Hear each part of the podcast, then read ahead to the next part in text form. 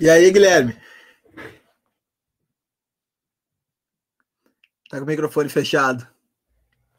Beleza, velho? E aí, Moisés, tranquilo? Boa noite, tudo certo? Voltando aí depois de um tempo, né? Para mediar aí junto comigo esse, esse, papo. Voltando, tava com saudade já, fazia tempo que não aparecia e não podia voltar em melhor companhia aí, os convidados de hoje. Cara, eu tenho uma notícia bombástica para dar para nossa para o nosso público aí que hoje vão ser revelados os uh, escritores do Comitê Invisível aqui, né? Você não sabe quem é que tá por trás, né, daquela escrita, agora eu vou, vou contar para vocês aqui quem é que tá por trás. Descobriu? Não tava sabendo esse babado, tem em primeira mão, hein? É um furo, é um furo jornalista que, eu tô dando, né, para atrair, é o clickbait inicial aqui do, da jornada. É o Transi Breaking News. Ah, isso aí. Então tá, então o, o Transi hoje vai, vai conversar sobre Revolução Aterrada, inclusive do que, que trata, né, essa história toda. E então vamos receber aí uma galera que a gente estava muito tempo querendo receber, o Acácio, a Betânia, a Alana e a Leila.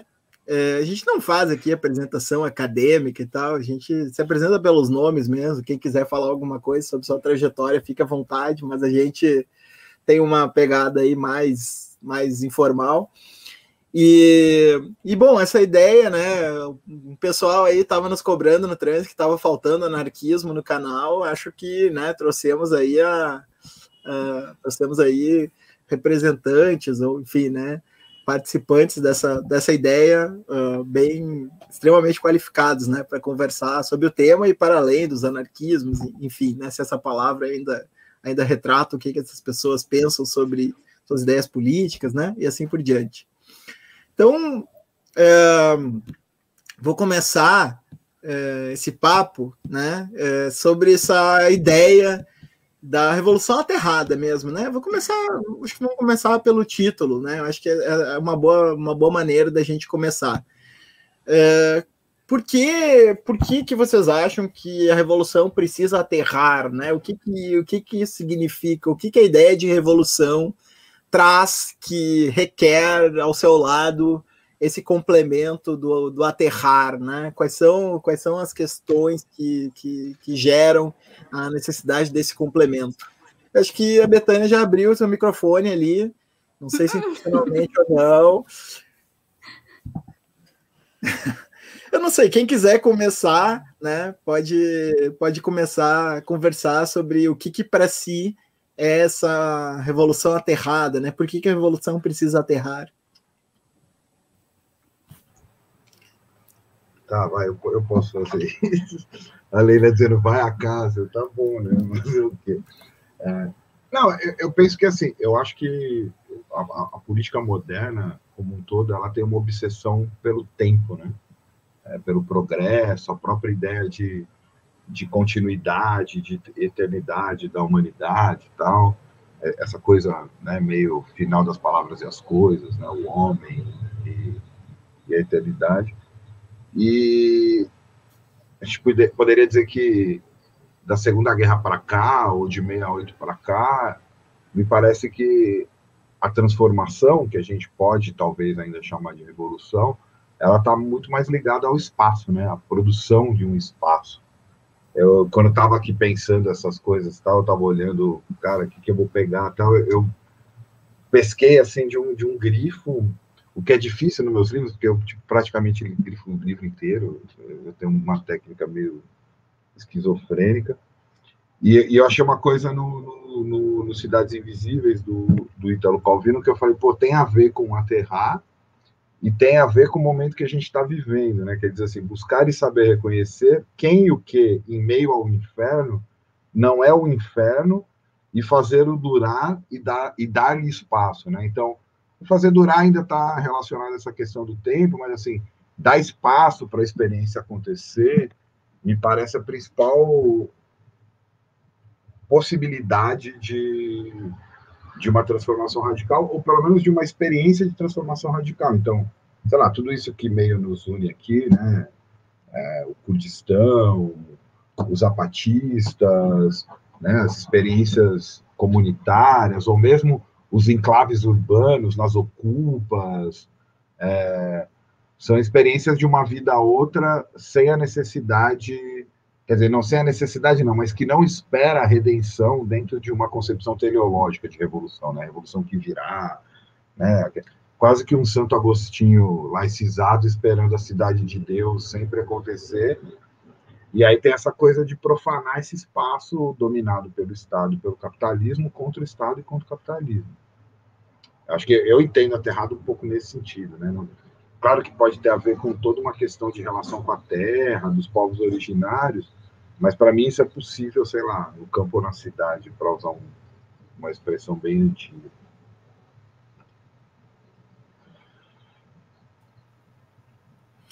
Eu vou chamando, então, para não gerar esses, esses, vazios, né? Se bem que vazios é, é, é, bom, é bom, porque assim, se deixar, eu continuo falando, né? Porque, é. sabe, professor é assim, você é, destrava. Beleza. Não, beleza. É, vou chamar por ordem dos que aparecem aqui a Leila. Vamos lá, Leila. Ô, Acácio, eu estava falando ali que era você, porque autor do Comitê Invisível aí é, é, tava botando na sua conta. Eu não, eu não, mas... Não, então, é, eu acho que isso que o Acácio falou faz todo sentido, de sair um pouco dessa lógica de redenção mesmo, né, assim, e prestar atenção nos processos que estão acontecendo agora, né, acho que também vem de um debate de de tentar escapar um pouco desse mundo que a gente está vivendo, que é, sei lá, né? Acho que a gente está todo mundo um pouco nessa sensação, né, de vamos esperar o futuro por vir aí, que talvez. E geralmente essas apostas que apostam também numa certa resolução de conflitos, né? Assim, que eu acho que não tem muito a ver com a perspectiva desses movimentos, né? Para falar, por exemplo, do movimento zapatista, é, acho que está muito explícito pela experiência que o conflito não vai se resolver, né? Assim, é, e o processo dos compas é um processo justamente de caminhar perguntando, né? De ir entendendo como que esses conflitos se ressignificam e como que você se reposiciona em relação a eles. E, enfim, né? Fazendo sempre numa, numa pegada muito inventiva, né? Muito é, criativa mesmo, porque essa expectativa de que as coisas simplesmente vão se resolver é, não faz muito sentido, né? Até nas experiências históricas aí que a gente tem, né? Essa, esse almejar de que algum dia a gente vai arranjar um estado de, né? Resolução total, utopia, harmonia e tal, né? Eu acho que quando a gente vê é, essa pegada do movimento zapatista, por exemplo, e outros, né? Acho que tem muito essa relação com a terra, né? Eu estava aqui nas nossas conversas comentando dos últimos comunicados sobre essa, esse relato da, da invasão ou da visita à Europa que os zapatistas estão fazendo agora e que eles falam, né? Uma das primeiras coisas que eles falam é isso: a montanha embarcou, né, cara? Eu acho que isso aí tem tudo a ver com a revolução aterrada. Essa frase, sabe? A ideia de que a montanha é, ela é, continua montanha, né? Ela tá ali, ela tá localizada, ela tem história, ela tem raiz, mas ela embarca também, né, para construir, né? Então é um território que é ali localizado, mas o território também é o mundo, né? Assim, é muito é muito bonito esse processo dos 12 das compas, né? Então, eu acho que tem a ver com isso. E aí eu acho que vale uma provocação última antes de passar a palavra aí pensando no aterrado, que é sair da lógica das redes, né? Assim, dessas redes aqui que a gente está agora. É Acho que essa provocação também veio muito daí, né? Gente que fica debatendo se esses processos são ou não são revolucionários, mas que, sei lá, tá fazendo a revolução no YouTube, né? Assim, então, é, vamos pensar aí que tipo de aterramentos a gente constrói, né? Com que territórios, que relações que a gente produz, né? Que não são essa coisa do espetáculo mesmo, né? Eu acho que o aterrado também é um contraponto ao espetáculo, sabe? Maravilha. Alana? Oi, gente, boa noite. Vocês me ouvem bem? Eu tô super bolada, gente, que a minha conexão tá muito ruim, então eu escuto com muita dificuldade o que os colegas estão falando, cortando, mas eu acho que isso também expressa, né, um pouco esse mundo de fricções. Eu tô no meio da Mata Atlântica agora, enfim, tô passando um tempo aqui. É, e uma das coisas é, mais imediatas né, de, de habitar esse, esse outro mundo é que as nossas infraestruturas têm fricções, né? Então a internet não funciona tão bem quanto é, funcionava na cidade. É, o nosso lixo a gente precisa saber o que fazer com ele, né? Porque, enfim, não tem uma coleta aqui na nossa na porta da nossa casa, enfim. Então todo esse esse mundo de opacidades, né? De infraestruturas opacas que que resolvem em dispositivos é, a nossa vida coletiva, ela vai se desfazendo também, né? Quando você quando você desloca, se desloca, né? Eu acho que tem um aspecto é, também complementando, né, desse desse aterrar, é, que tem a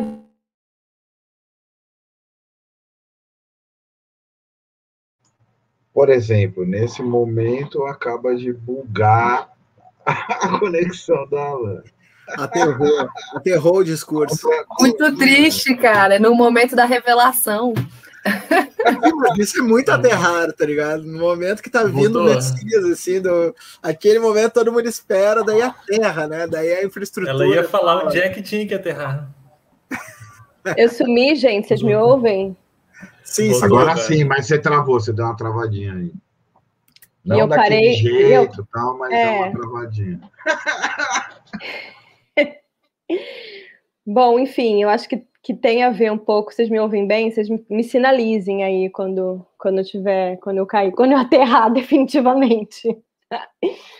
É, mas, enfim, com esse, com esse deslocamento geohistórico também, né? Pensar os sentidos né, e as imagens sobre transformação é, não só no sentido histórico humanista, né, enfim, que é herdeiro também dos modernos e modernizadores, mas também nesse sentido de uma geohistória, né, ou seja, é, como o nosso mundo também ele é composto, ele é feito é, das relações entre humanos e outros que humanos, né? Eu acho que é, tinha tem uma intuição interessante, aproveitando, né, que hoje se comemora o aniversário do Marx, é, eu gosto dessa intuição que o Marx teve, né, a partir da a partir dessa experiência do roubo de lenha. Vocês me ouvem bem?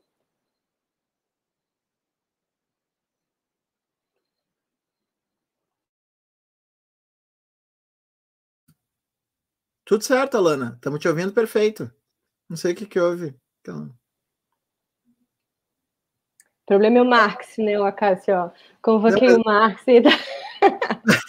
Não, o Marcos aterrou, mas, mas na verdade acho que foi aí contigo, porque a gente estava ouvindo tudo. Não, Aterrou assim, nada, progressista do caramba. Não, isso, isso para isso dizer que eu acho que tem, tem uma bifurcação possível, interessante também no pensamento do Marx, né? Que eu acho que tem a ver tanto com o encontro dele, né, com a experiência da luta, né, de, é, é, de camponeses, né, é, que tem a ver com a terra também, né, que tem a ver com que na verdade tinha a ver com a destruição de um certo mundo, é, mas também com o interesse que o Marx se demonstrava é, com outras sociedades que não modernas e que não capitalistas, né?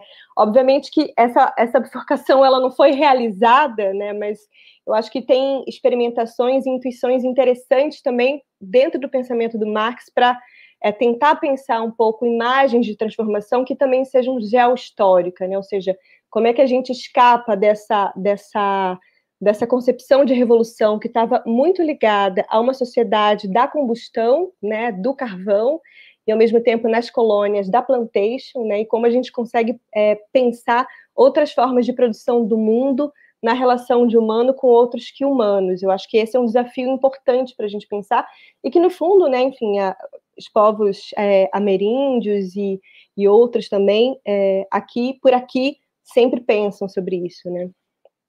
Estão nisso.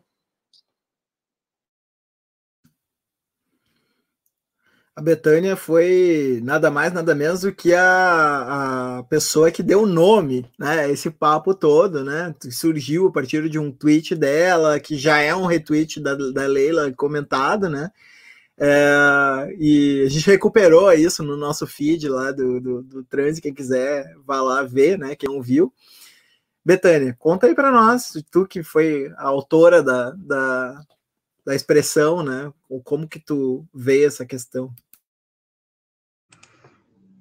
Então, a, ideia, na verdade, era até, da Revolução até errada, até foi depois, acho que no, no tweet. Ah, boa noite primeiro, né? Depois no tweet o Acácio até comenta, né?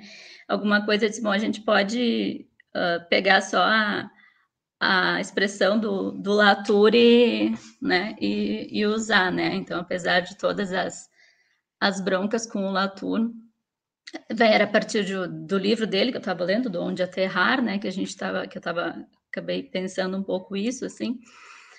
Mas uh, e era uma, uma, uma, também uma resposta, aquele tweet era uma resposta a que chamaram a, a galera de fan, fanbase uh, zapatista, né? Então a gente estava brincando com, com isso também. Uh, mas enfim, eu acho que, que esse, esse livro do, do Latour, Onde Aterrar, enfim, embora ele seja bem problemático no final, quando quer dar uma certa redenção para a Europa, assim, como se a Europa pudesse construir uma Europa, no fim das contas, acolhedora, enfim, que acho que isso, isso é bem complicado, mas eu acho que tem elementos interessantes e esse chamado para aterrar. Mas, assim, para mim, a ideia assim, principal que vem de aterrar vem a, tem a ver também com uma coisa que ele, que ele fala no livro, que ele, ele cita as ADES, né, que seriam as, as zonas a defender na França, né? E, e eu acho que, a, que até eu, eu, tenho pensado muito a terra como uma zona a defender, né? Então, eu acho que, que isso, isso é uma coisa interessante de se pensar, que eu acho que hoje não tem como pensar nenhuma revolução, nenhuma insurgência, nenhuma revolta, sem pensar na defesa da terra, né? e, e numa uma defesa porque nós somos a Terra também, né? Então acho que isso, inclusive acho que a, a não a, a GLAC vai lançar, tá para lançar acho que em junho um livro Tomar a Terra que é, é sobre os habitantes da da ZAD Notre Dame de Lens, de Lens, sei lá, que é francês e enfim a GLAC vai lançar, mas e, e acho que é um pouco é pensar também a, uma ideia de lutar, agora puxando pro, a brasa para o Comitê Invisível, né? já que nós somos os, os autores, uh, de lutar contra a pedagogia da, da espera, né? Uh, dessa fuga do agora, né? Sendo que, que o agora é o lugar da decisão e da, e da presença, né? Então, nesse sentido, só, acho que só é possível aterrar agora, né? E, e pensar um pouco nessa, nas revoluções que já estão acontecendo, né? Que estão acontecendo agora, estão acontecendo a todo tempo, em todos os lugares, né? Que seriam, ah, enfim, a gente tem os exemplos aí dos zapatistas, dos curdos, né? E, né, enfim, nesse ano a gente já viu retomada de quilombo no Angelino, do quilombo Angelino, Espírito Santo, retomadas Guarani, Caigangue, Choclei, no Rio Grande do Sul, né? A construção do quilombo Terra Livre na Bahia, né, ligada à Teia dos Povos e várias uh, construções ligadas à teia dos povos, assim, né? Então, acho que a gente tá, tem muitos, muita coisa acontecendo, né? Então, essa, essa é, fugir do, do agora, uh, combater um pouco essa fuga do agora, né? E tentar propagar esse contágio, assim. Então, acho que essa, uh, essa ideia de uma revolução também, ou de uma revolta implicada, né? Que, que também é, tem a ver com aprender com os povos da terra, né? Porque, bom, daí se a gente concorda com o que diz a Ana Tsing, né, que a gente precisa aprender a viver em ruínas, né? Então, talvez uma das melhores alternativas que a gente tenha seja escutar o que dizem esses povos que já vivem em ruínas, né? Ruínas dos seus, dos seus mundos há muito mais tempo, né? Como fala o Viveiro de Castro e a Débora Danowski, né? Então, Uh, pensar e, e, são povos que têm que, que os corpos uh, que existe uma suscetibilidade uh, recíproca entre esses esses coletivos e, e, que habitam a Terra e a própria Terra, né? Então acho que, que é um pouco um pouco isso assim. Sim, sim. Eu vou é, vou fazer uma pergunta assim que, que para mim eu acho que é muito assim relevante, né? Porque a, a, me parece que essas outras imagens, né, do que seja revolução que vocês mencionaram, né, dos zapatistas, dos curdos, né, e das zapatistas, das curdas, né, é, tem muita tem muita relação, uh, inclusive teórica, né, com a entrada do corpo na política, né? É, porque, bem ou mal, se pode discutir isso. Eu sei que Marx é sempre um terreno pedregoso e parece aquela coisa meio da teologia cristã, assim. Ai, não consegui me aguentar, falei isso. Uh, que sempre tem um cara que vai dizer que na Bíblia também tem um jeito outro de formular aquilo ali e tal. Então, assim, é um troço que é parece que não tem um jeito de escapar, mas não me interessa escapar ou manter e tal. O, o, que me interessa é que me parece que tinha uma coisa na ideia anterior de revolução que era uma certa redenção do espírito, assim, como se o espírito se libertasse dos seus constrangimentos materiais e alcançasse esse estado de plenitude, né? Paradisíaco, né? O Acácio chegou a falar de cidade de Deus, né, do Santo Agostinho e tal, né, como se fosse alcançar esse outro mundo redimido onde a gente se libertaria de todos os, os constrangimentos, né, uh, terranos, né, e, e, no lugar disso alcançaria então esse estado de abundância plena, né? Inclusive tem agora uma teoria do comunismo da abundância total, né? Então, é, eu, eu, eu, vou inverter a ordem porque eu vou começar a falar de corpo, então eu quero ouvir mulher, tá, Castro? Fica por último. Então, se alguma, se a Alana, a Leila ou a Betânia quiserem começar a, a falar sobre essa questão do, da entrada do corpo na política, se vocês acham que essa questão do aterrado tem, uh, tem relação com isso. Olha,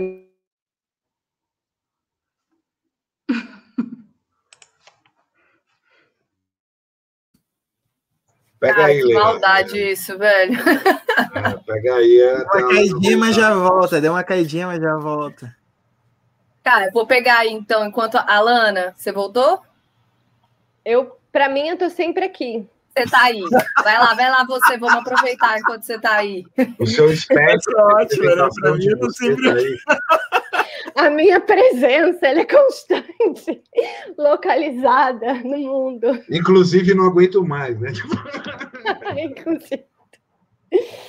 Cara, eu vou ser muito breve, porque assim, minha comunicação está muito precária. A Natsing também fala sobre isso, né? Sobre como, é, como a gente pensa outras formas também políticas a partir da precariedade, né? Então, é, enfim, e, da, e, dessas formas inconstantes e, e, contingentes, mas eu acho que o, o Moisés toca num, num, ponto importante que é, eu acho que, que, que, no fundo também tem a ver a revolução aterrada ou terrana, né? é, com um novo materialismo, assim, no fundo. Eu não penso em outra coisa, né? Então, quando a gente, quando a gente pensa, né, sobre a implicação é, é, de corpos com a terra, né, ou de corpos que são territórios, né, e de territórios que fazem corpos, né, e de territórios que são feitos entre é, corpos, espíritos, humanos e não humanos, e animais e vegetais, enfim, é, e transmutações desse corpo, né, é, pegando um pouco é, o que seria essa metafísica ameríndia, né, da, é, da, da, transmutação, do inconstante, do, do devir, né, assim, eu acho que tem o materialismo da Terra, né, tem o materialismo selvagem, é, que está presente nas nossas formas políticas, né, assim, é, seculares, e que eu acho que também é, conduzem a gente é, para outras imagens de revolução, né? Que no fundo é, tem muito mais a ver com, é, com matérias e forças do que com consciência e emancipação, né? Então, no fundo, eu acho que é um outro regime de sensibilidade que se coloca.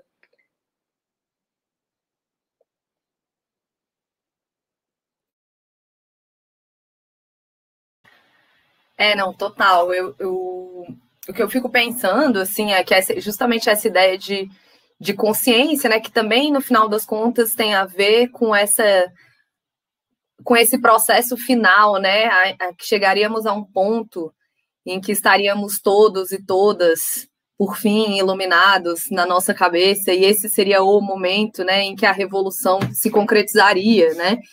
E eu acho que a ideia que a gente está discutindo aqui passa pelo contrário, né? Assim, acho que tanto por essa coisa do presente, como a gente estava falando sobre né? As coisas têm que acontecer aqui agora, em alguma medida elas estão acontecendo, mas também pela ideia de que é, é, é o que está sendo transformado, né, as revoluções que estão sendo construídas com essa perspectiva, são feitas né, por pessoas que existem, né, por corpos presentes, né, por corpos marcados, com as suas experiências, que são também territórios, né, como a, como a Alana falou, mas são corpos que estão aqui, né, que estão localizados, que partem das suas perspectivas e que nessa construção dessas relações é, é que a gente está construindo a revolução possível, né? Assim, então eu acho que que por isso é tão importante, né, justamente pensar nos corpos, né? Porque, por exemplo, quem está fazendo a revolução zapatista não é um sujeito histórico, ideal, sabe? Lá pensado que foi que passou por tais e quais e tais etapas para chegar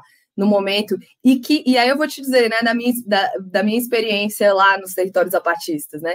Quem chegava com essa ideia no território de que ia encontrar lá né, nas comunidades zapatistas esse sujeito totalmente transformado, o revolucionário perfeito, o não sei o quê, cara, quebrava a cara.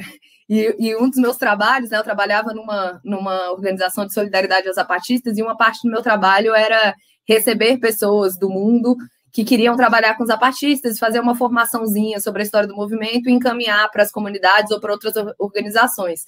E não foi uma, nem duas, nem três é, vezes que essas pessoas chegavam justamente com essa ideia de que a revolução lá estaria terminada, né, nesse sentido dos sujeitos iluminados. E a realidade dos territórios não é essa, sabe? Não é, são pessoas, são corpos, são pessoas que brigaram com as suas famílias para serem zapatistas, caras que continuam reproduzindo um, um, várias coisas super tensas em termos de patriarcado, mulheres com as suas dificuldades de se posicionar, enfim, que os problemas estão ali, né? Assim, é, não estão resolvidos. E muitas vezes essas pessoas chegavam, eu achava particularmente engraçado, quando as pessoas ficavam decepcionadas, mesmo falavam: ah, nossa, eles são muito menos revolucionários do que eu, sabe? Sei lá, lembro muito da cena, né, de uma amiga falando isso, tomando vinho aqui, né, tipo, que nem eu tô fazendo agora, na nossa casinha em São Cristóvão, e falando que vinha dos Estados Unidos, falando: ah, porque eles não são tão revolucionários quanto eu pensei? Porque eles não resolveram a questão do sei lá o quê, eles tomam Coca-Cola, sei lá, qualquer coisa. E eu assim, oi, tipo assim, né? assim, quem é você nessa história, né? Assim, então eu acho que essa coisa de se localizar realmente dentro do processo e entender que esse é um processo feito por pessoas e não supostamente por uma iluminação alcançada da consciência, né? Mas por sujeitos que existem e que por isso mesmo vão continuar se deparando com vários problemas, eu acho que é fundamental quando a gente pensa nessa ideia dos corpos que fazem a revolução, né? Eu tenho muitas uh, dificuldades de lidar com qualquer tipo de, de frase normativa, assim, mas uh, eu tenho que falar essa, né? Depois. Não faça isso, por favor, não fale isso, né? Não, não pois é, eu falava isso sempre. Eu falava, ô, oh, gente, sério, desculpa. Não, não, não, não, Isso você não pode fazer, isso não pode, você não pode falar, né? Por favor, me poupe dessa. Alana, tu, tu queria fazer um complemento? Fica à vontade.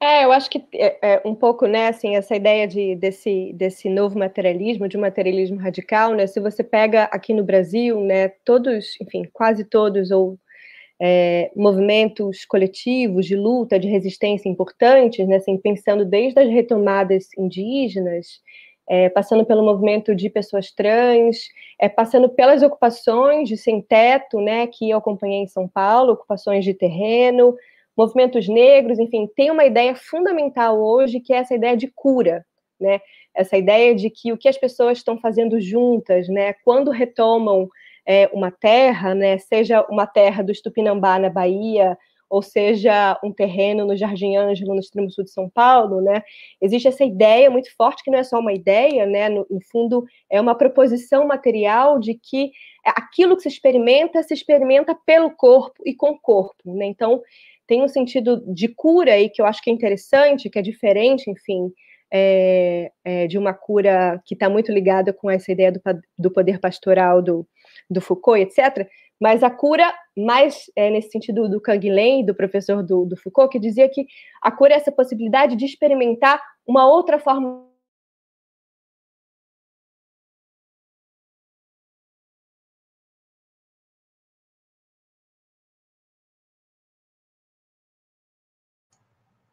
Para mim, parou total.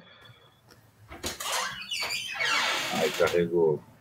A cura é a possibilidade de experimentar, dizia Caguilhem, e aí parou. Outras formas de vida. Vocês me ouvem agora? Não, sim, sim. sim. Uma vida, como o próprio Caguilhem. Uma vida, uma vida. Uma vida. E uma vida outra, né? Assim, uma vida não, não só sobre a vida, né? Não só a vida da sobrevivência, né? Mas a experimentação de uma afirmação de vida mesmo, né? E de um outro corpo, né? Essa ideia de que é, de se pode se pode experimentar é, muitas é, muitos corpos em uma vida, né?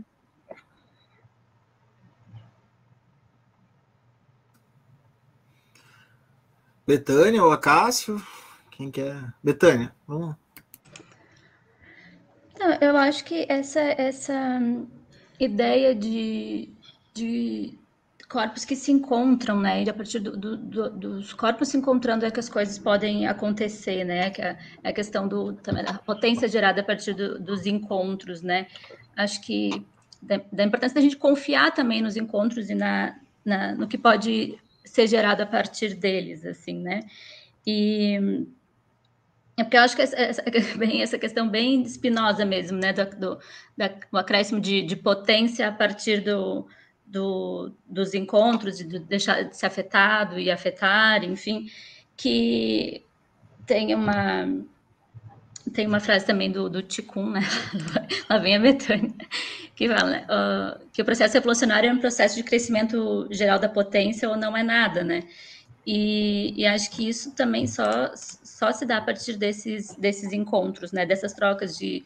E nisso vem muito dos povos dos povos ameríndios, né? E do, enfim, outro... E dos povos da terra, assim, que essa, essa questão de povos, de, de, de, corpos que estão sempre, o tempo inteiro sendo produzidos, né? Corpos e, e, o, e a tentativa sempre de, se, de, estabilizar esses corpos, né? Então, essa ideia de que não, não, não se está fechado, né? O, o corpo e o sujeito são são juntos, né? E não são uma coisa uma coisa fechada, uma coisa estabilizada, está sempre se tentando esta, estabilizar, né? Então, o, isso acho que é, que é, que é interessante para pensar, a, é sempre essa abertura para o outro, né? A, a, a abertura para novas, para novas, para novos encontros, para novas uh, e, e, a partir dos novos encontros também novos parceiros na revolta, sabe? Eu acho que isso, isso é importante.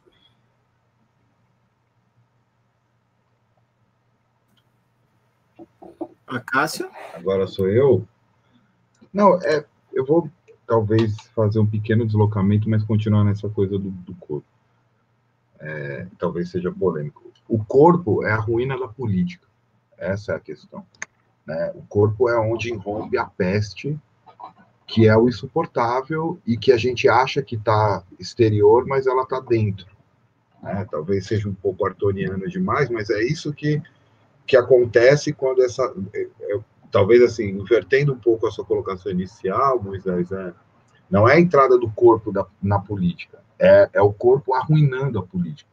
Os corpos estranhos, os corpos abjetos, os corpos machucados, os corpos violentados, os corpos queers, enfim, os corpos estranhos. Estranhos porque não é, porque não se trata de, de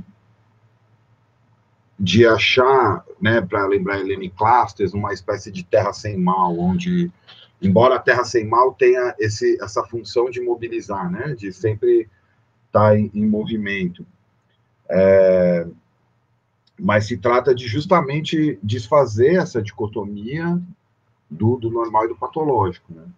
E aí eu penso que teria que se pensar a própria ideia de revolução, sei lá, revolução aterrada talvez seria a revolução contra o progresso e contra um.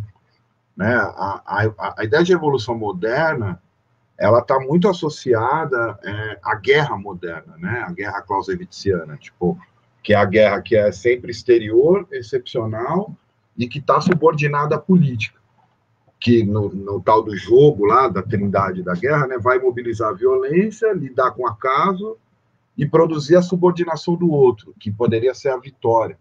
Então, porque todas as revoluções modernas, com duas raras exceções, né, a Revolução Espanhola e antes a, a Comuna de Paris, elas acabaram em, em tiranias, né?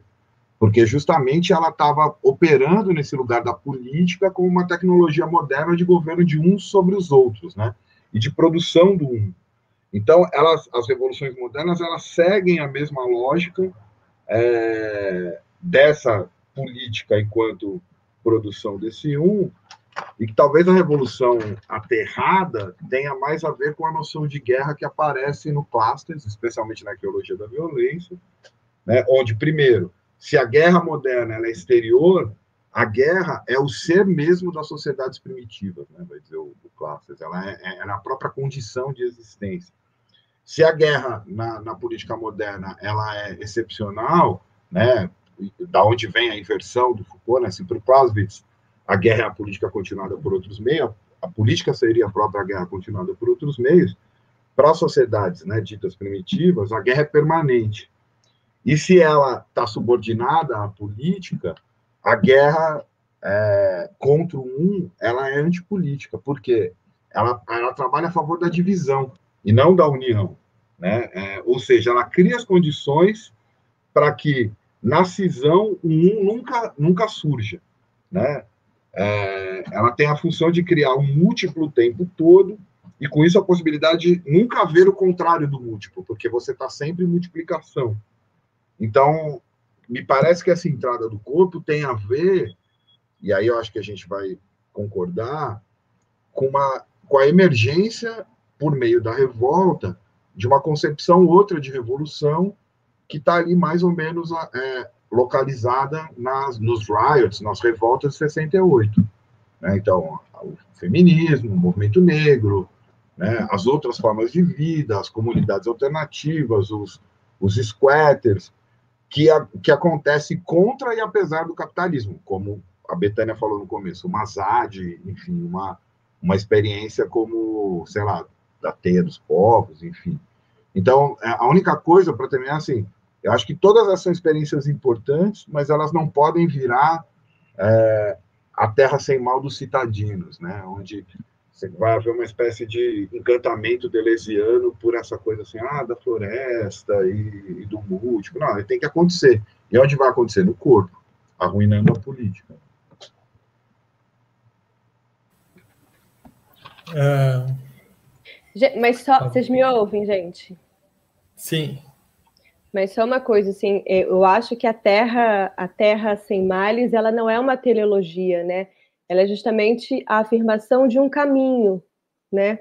Eu acho que um dos elementos fundamentais desse caminho, que daí um pouco, né, é onde os Guarani também se juntam muito com os zapatistas, né? É essa ideia também da, da possibilidade de um mundo sem trabalho, né? Isso está muito presente é, na Terra sem males do Guarani, dos Guarani, né? Ou seja, é, um mundo de liberdade é um mundo sem trabalho. Vocês me ouviram? Sim, perfeito. Sim, sim, sim. E, e, concordo, essa ideologia mais foi a entrada dos jesuítas. Mas isso é outra Não, mas é. Por isso que, assim, é como um capixaba honorário, eu gosto dos botocudos e dos tupinambás. Flecha para cima do, do, do, dos jesuítas.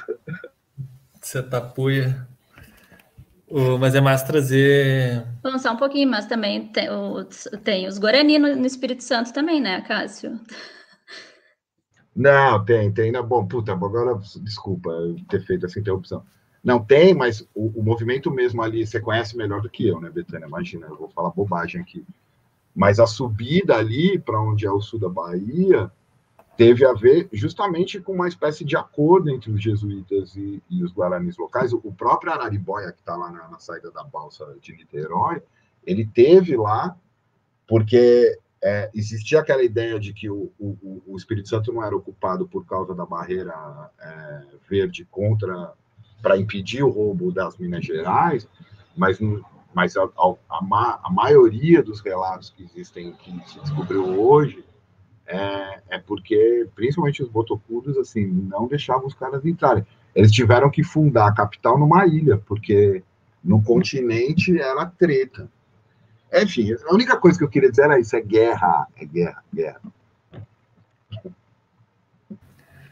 Bom, mais, mais, mais um, só para falar, do, né, porque acho que o Acácio está tá puxando muita brasa apagando a brasa dos Guarani. Uh, não, acho que até de repente, se o Guilherme que quiser falar, enfim, agora justamente essa retomada no, no Lami, né, em Porto Alegre, que é um. É, uma, é muito interessante que, que tem vindo os chondaros, né, que são os guerreiros, guerreiros guaranis de vários lugares do, do, do país, inclusive, acho que até do, do Rio de Janeiro, Espírito Santo, um, justamente para colocar os corpos em luta, né, como eles, eles falam, para defender esse, esse território que está sendo, que é um, um território tradicional no, no, extremo sul de Porto Alegre, no, no Lami, que está sendo invadido, né, que, então, acho que os, os Guarani estão aí com os, os, corpos em luta, nos, né, tirando Não. do, do prumo aqui, né.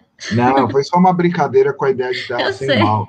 Aqui também, ó, a, a, você tem ideia, isso é tão maluco e tem a ver com, com essa ideia de revolução aterrada, que a gente teve duas pontas da cidade de São Paulo, a maior cidade da América do Sul, que são os guaranis que estão no, no, no Pico do Jaraguá, e lá, é, Palheireiros, né, Alana, que a gente teve lá também, com, com to, tudo em torno com toda em torno dessa ideia de retomada, gerar lá, ela, ela, ela volta, e, e, é engraçado, tem a ver com os zapatistas também, porque o grande símbolo que ela mostrou para a gente eram os milhos coloridos que eles estavam conseguindo fazer com as sementes crioulas lá.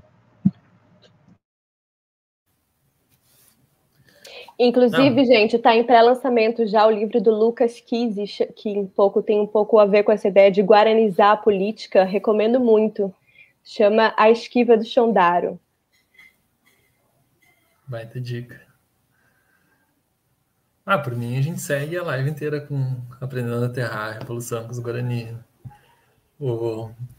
É bom essa pegar a partir da, da terra sem mal, né? Que justamente, né? A Lana já adiantou, a Betânia também, mas que ela também dá, a Helene Classes, né, uh, chega a elaborar, assim, não, não, desenvolve tanto, mas do, no sentido do, do Pierre também, né, que era companheiro dela, de uma, uma religião contra a sociedade, né, então tem a sociedade contra o Estado, e seria uma religião uh, que a partir dessa desterritorialização radical e reiteralização, que como a Lana também falou, é contra o trabalho, uh, ela seria um movimento de se desfazer as normas sociais que poderiam estar configurando justamente o embrião do Estado naquele período histórico da, da sociedade guaranina. E uh, achei legal também a trazer, a Betânia já trouxe né, a questão do, do Lamia aqui em Porto Alegre, a gente está vivendo nesse exato momento, Acho que a questão Terra Sem Mal ela não não está num primeiro plano agora nesse momento, né? Também porque os Guarani têm uh, é bem mais difícil, sim, né? Entrar no explicitar esses elementos religiosos ou cosmológicos, ou a gente chama como quiser.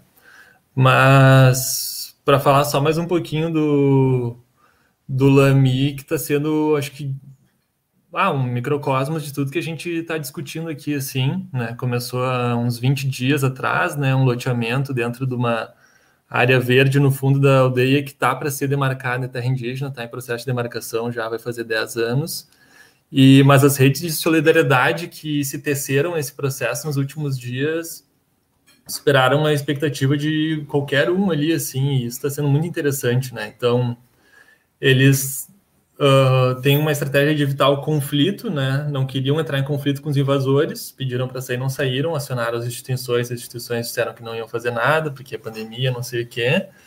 E com essa morosidade, então, na sexta-feira da semana passada, entraram na área do, da invasão, né? Que não tinha ninguém morando, nenhuma família morando, né? Era só aquela estratégia de loteamento e construção de barraco para legitimar a posse e fizeram a retomada, né? Botaram abaixo todos os lotes, botaram abaixo. Um, e mas sempre tem aquele receio, né? Da é, foi muito curioso isso porque no primeiro dia qualquer um que chegava de apoiador assim falava, tá, mas por que, que a gente não bota abaixo esses barracos se não tem ninguém morando, né? É só fazer isso. E os Guarani sempre falando, não, não é o jeito Guarani.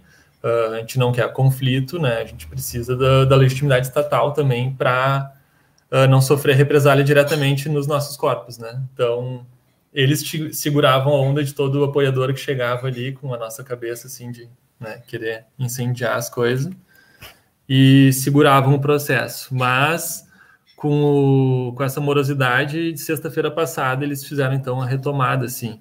E o que aconteceu daí foi essa rede de solidariedade muito bonita, assim, que foi a Frente Quilombola, veio famílias do Quilombo dos Lemos e Quilombo dos Machados aqui de Porto Alegre, para dormir junto e participar dessa vigília, e ao mesmo tempo articulando doações com o movimento de moradia, e enfim, o movimento está tomando uma proporção, assim, que bah, dá para... tem tudo a ver com o que a gente está falando. Eu até desisti da pergunta que ia fazer, que envolvia escala e outras coisas que a gente costuma abordar no trans, assim, mas eu também. Uh... Eu posso, eu posso me juntar nesse Vai teu lá, comentário e aí depois tu faz essa da escala aí que eu acho legal de trazer mesmo.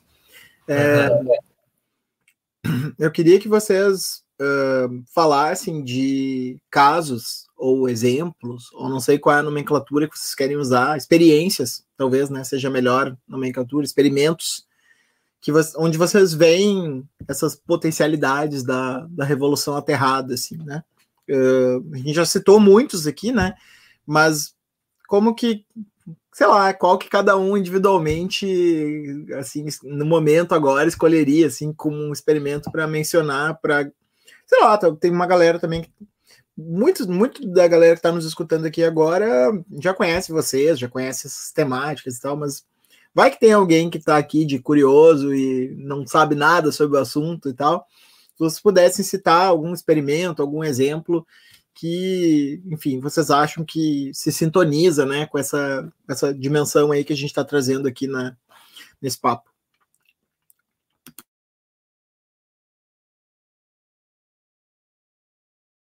Bom, fica silêncio, eu falo.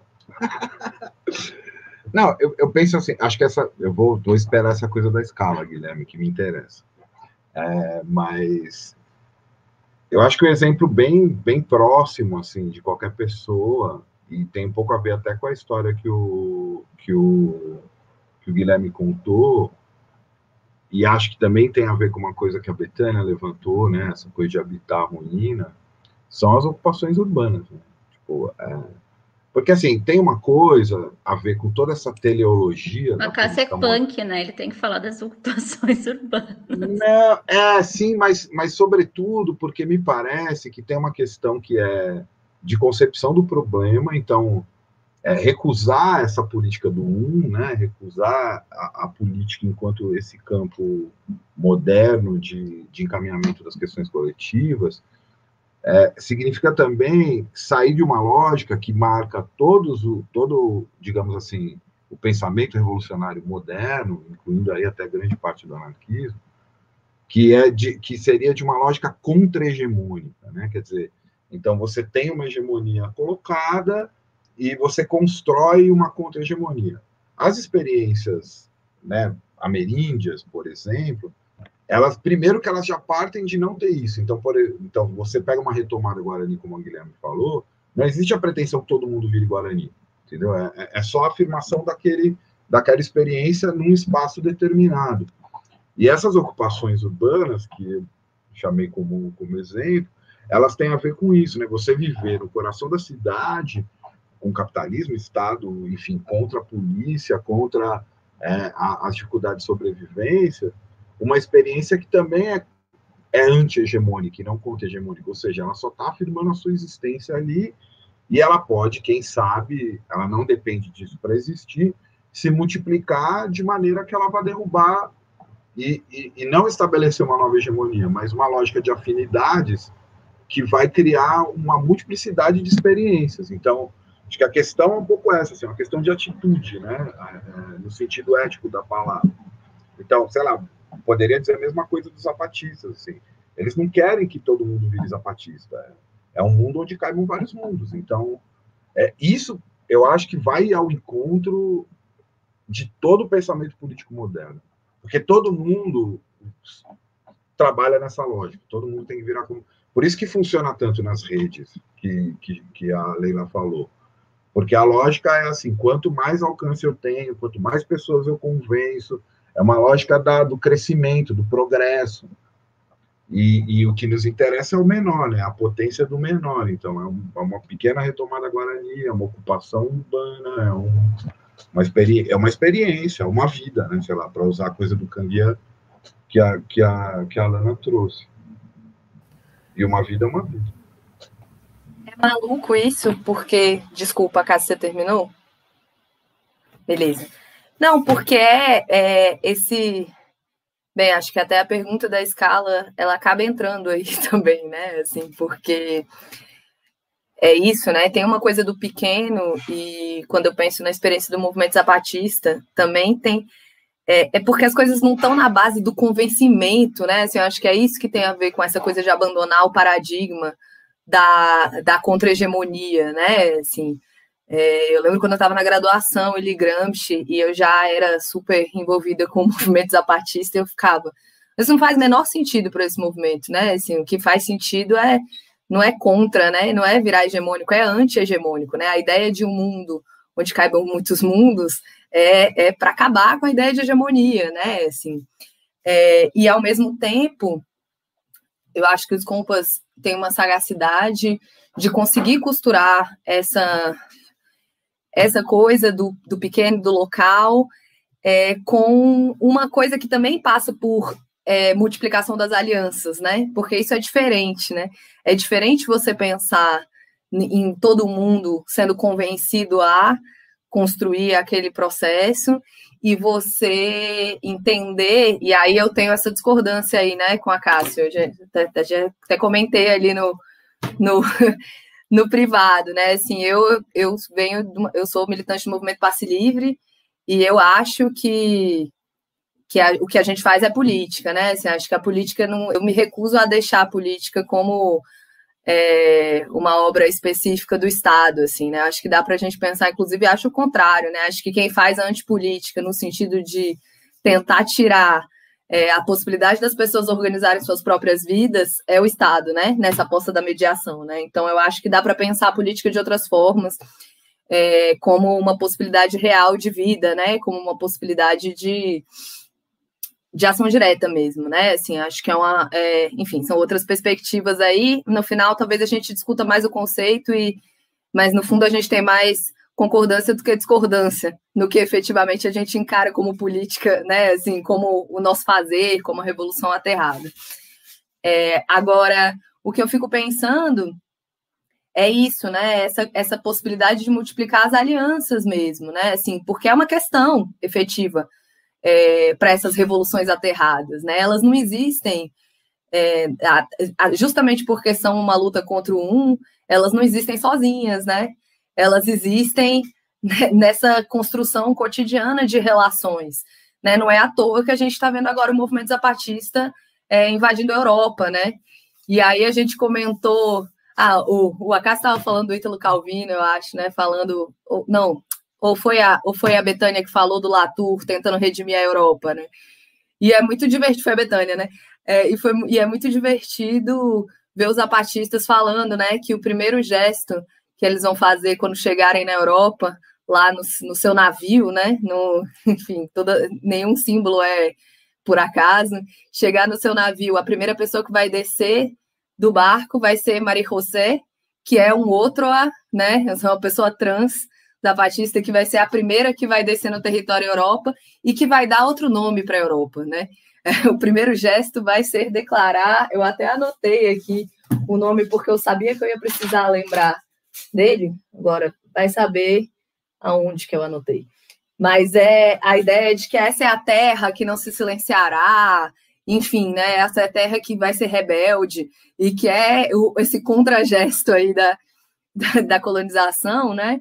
mas que tem muito a ver com uma aposta que, para além de quem está, né, assim, para além do que é a Europa, como o continente europeu, né, assim, mas que ali também tem possibilidade de emergirem lutas, né, e se produzirem alianças, né, e numa, e numa, enfim, além da super ironia de se fazer isso, né, assim, então eu acho que esse jogo das escalas, é que, que a gente vai entrar mais daqui a pouco, é, é uma parte importante, né?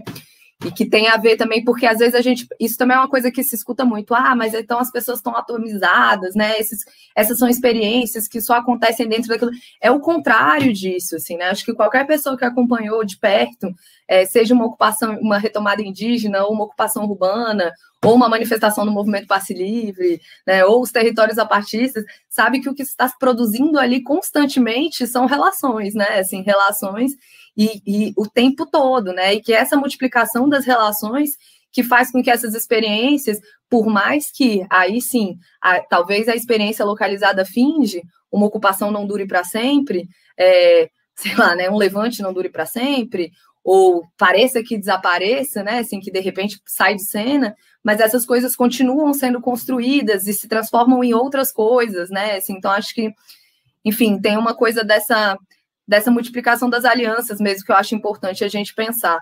Eu respondi menos a questão da, da que você perguntou da experiência, Moisés, mas é isso, né? Eu acho que o movimento zapatista tem tudo a ver com isso, é, tá aí, né? E expandir os territórios, né? Falando em expansão de uma outra forma que não é expansão pelo convencimento, né? Inclusive até a ideia de território zapatista é uma coisa interessante da gente pensar nesse sentido do que a Cas falou do, da contra-hegemonia, mas na, na verdade da anti-hegemonia, que porque um território zapatista não é um estado, né?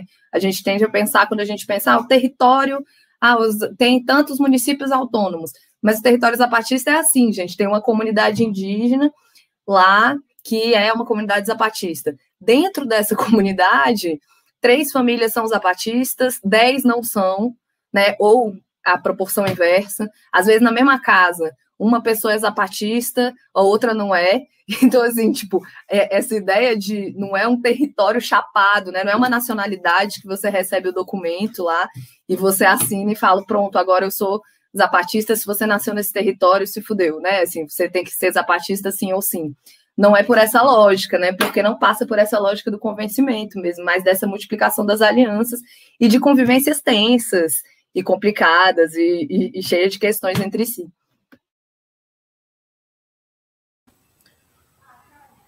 É, uh, tava pensando na, na próxima pergunta, mas já foi modificada pela fala da Leila.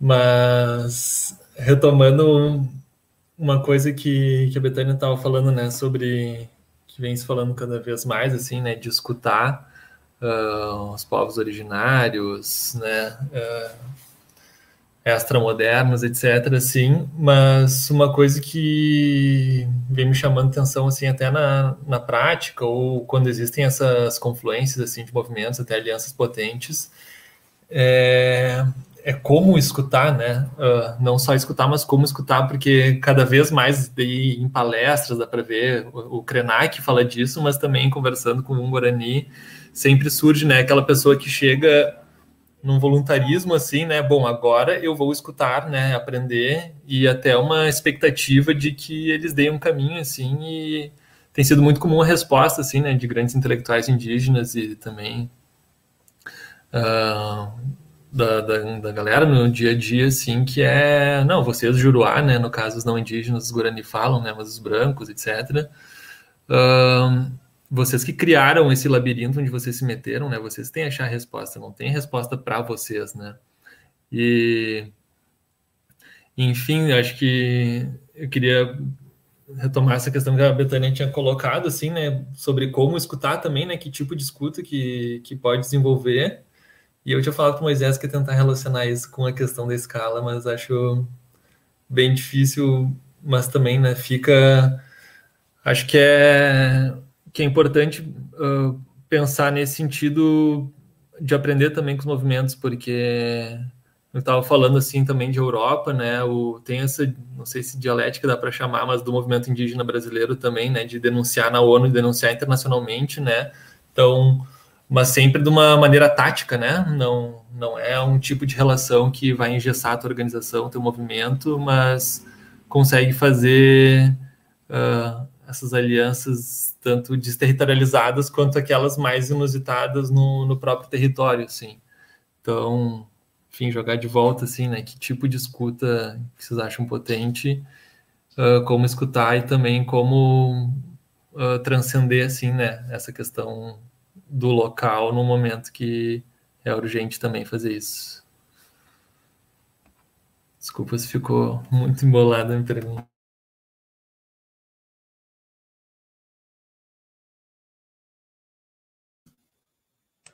Uh, bom, como escutar é, é, é, difícil, né? A gente estava esses dias estava teve o filme aquele uh, a última floresta, né, do Davi Penawa e Yanomami, Xamã. E, e o Davi já, né, já, já vem há, há, um tempo nessa tentativa de fazer o, o não indígena, enfim, o branco escutar, assim, né? Então ele tem, inclusive, também o livro com o Bruce e, e, né, eu, ele sempre coloca na dedicatória do, do livro quando ele, né, que era que é alguma coisa como uma flecha para atingir o coração do branco, não, não me lembro, mas é uma coisa nesse sentido, né? Então de, de, de se fazer, de fazer escutar, assim, né? E, e daí eu tava, tava pensando também que o próprio Ailton Krenak, na entrevista que ele deu no, no Roda Viva, ele fala, acho que, é, acho que, é, acho que é ele que fala também da de, do cacique Raoni, justamente isso, né, de que o cacique Raoni tá, põe a, a, vida dele, a saúde dele em risco, vai, vai na ONU, vai aqui, vai ali, né, e, e não adianta, né, o, o, parece que o, que o branco não, não escuta muito, assim, né, e aí eu tava, tava estava relendo, enfim, umas coisas, inclusive, para um curso que estava fazendo com o André Araújo, uh, e daí estava relendo Mil Platôs, enfim, e estava falando da potência de, de aniquilação, né? E, o, e, na verdade, é baseado num, num livro do, do do Castanheda, né, que ele pega uma conversa do, do, do, do, dos ensinamentos, né, uh, que o Castanheda relata, e, e fala, uh, na verdade, não é uma. É, é, o perigo, na verdade, é o perigo do cansaço, né? E, e daí um pouco, uh, o cansaço que é o, o, problema, né? De tu cansar. E daí justamente que eu pensar, como é que o, o, o Davi Copenau não cansa? Como é que o, o Cacique Raoni não cansam, né? Isso, do, é, do, do Dom Juan, da erva do diabo, isso. E, e essa ideia de que o cansaço, então, seria o, o também uma forma de, uma, uma, potência de aniquilação, né? E, e eles não realmente não cansam, eu acho que. E a gente, pensar também, eu acho que o permanecer como está também é uma forma de, de aniquilação, assim, né? E, bom, né, eu não sei como a gente faz essa, essa escuta, né? Mas como, como é difícil realmente a gente fazer essa escuta, assim, né? E eles e eles estão aí, assim, né?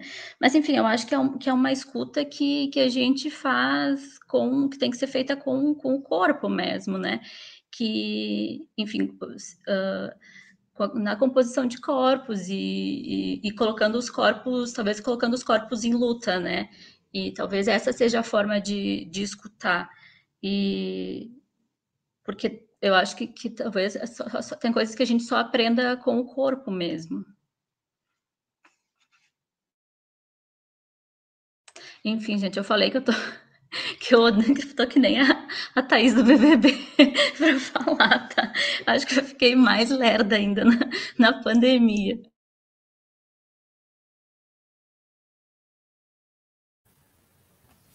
Não, mas tá ótimo, né?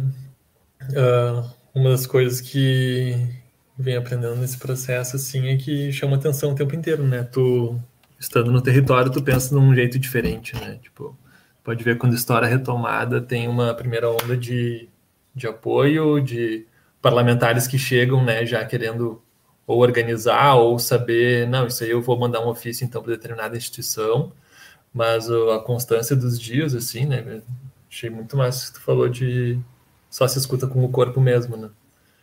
O... Não sei se alguém quer o pessoal falar, senão já vou jogo outra pergunta aí. Vocês me ouvem? Sim. É porque eu acho que essa questão da escala é uma, ela é uma armadilha também, né? Eu acho que assim a gente precisa pensar bastante sobre ela mesmo, né? Porque isso volta e meia se coloca como uma questão é, para movimentos territoriais, né, para movimentos autonomistas, né, que é, é, que é uma ideia do impacto, né, ou seja, qual o impacto que uma experimentação local, que uma experimentação no território, né, ou qual a possibilidade dessa experimentação localizada é, tem de, de, transformar uma realidade que é maior, né? Eu acho que assim a gente está vivendo agora no momento. Você pensa na, na pandemia, né? Ou, ou se a gente pensa nos processos de contaminação é, do extrativismo, né? É, desmatamento, né? Na acidificação dos oceanos, né? Se a gente justamente né, pensa as lutas e os conflitos a partir dessa, é, desse deslocamento geohistórico, né, o que é o local e o que é o, o, que é o universal, ou geral, global, é, eu acho que essa separação pode não fazer mais sentido, né?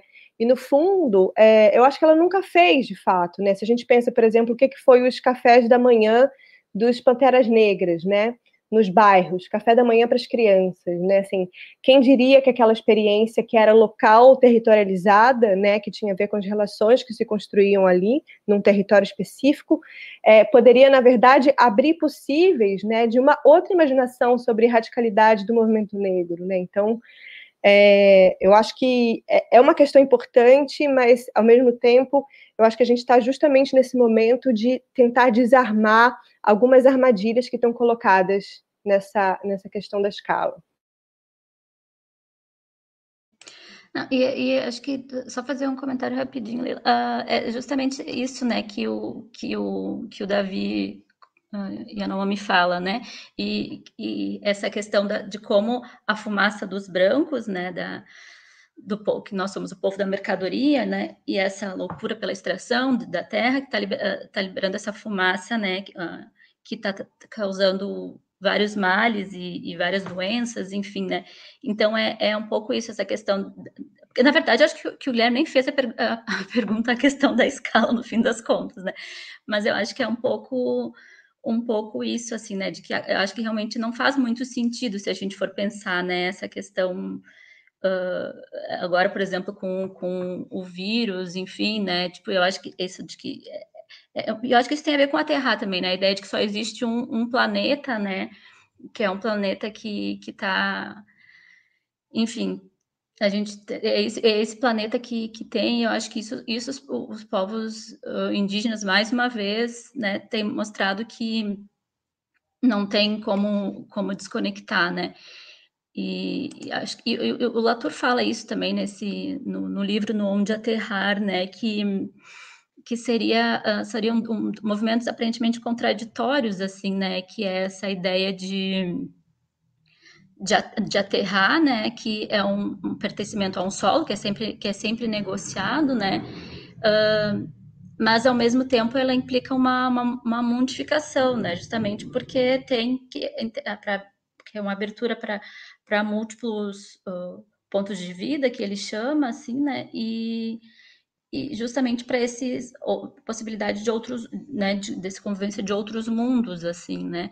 Mas é, eu acho que esses, é, pensar isso, né, que esses outros mundos, essa multiplicidade de mundos, elas estão, estão nisso que, enfim, que a gente chama de Terra, que é a mesma Terra, né? É, não, eu acho isso incrível dessa dessa coisa que é a mesma coisa, né? Que era o que eu estava querendo também retomar quando eu falei da história da montanha que embarca, né? A montanha que embarca é isso. Ela tá ali profundamente enraizada e viajando ao mesmo tempo, né? Assim, acho que tem a ver com isso que a Betânia falou. Mas eu fiquei pensando, e talvez até para fazer uma provocação para a gente, assim, acho que essa questão da escala, ela bate de muitas formas diferentes. Acho que quem pensa em disputa de hegemonia e tal, vai, vai por essa lógica que um pouco a gente já respondeu, né? Assim, que é, ah, se não tem escala, não é relevante. Basicamente é isso, né? Assim, se não tem, se não se aumenta a escala daquilo, não é relevante, porque o que é localizado não importa. Isso eu acho que de alguma forma a gente já se contrapôs quando a gente estava dizendo, inclusive, nesse nesse elogio ao sujeito localizado que a gente estava falando, né? Assim, que é quem está fazendo as coisas são corpos que existem, que estão vivendo, que estão construindo as coisas, né? Assim, é, eu acho isso e que é nessa localização que a gente tem a possibilidade de construir essas alianças, tudo mais como a gente já estava conversando. Mas eu acho que dentro da nossa perspectiva, a gente pode aproveitar a questão da escala como uma outra provocação, que é também o que que nos encanta, né? Assim, porque é isso, a Alana trouxe um exemplo maravilhoso do café da manhã do, dos Panteras Negras, porque é um trabalho invisível, né? Ele não é um trabalho espetacular, né? Mas eu acho que dentro da nossa perspectiva, a gente também tem um encantamento com, com, com algum nível de espetacular.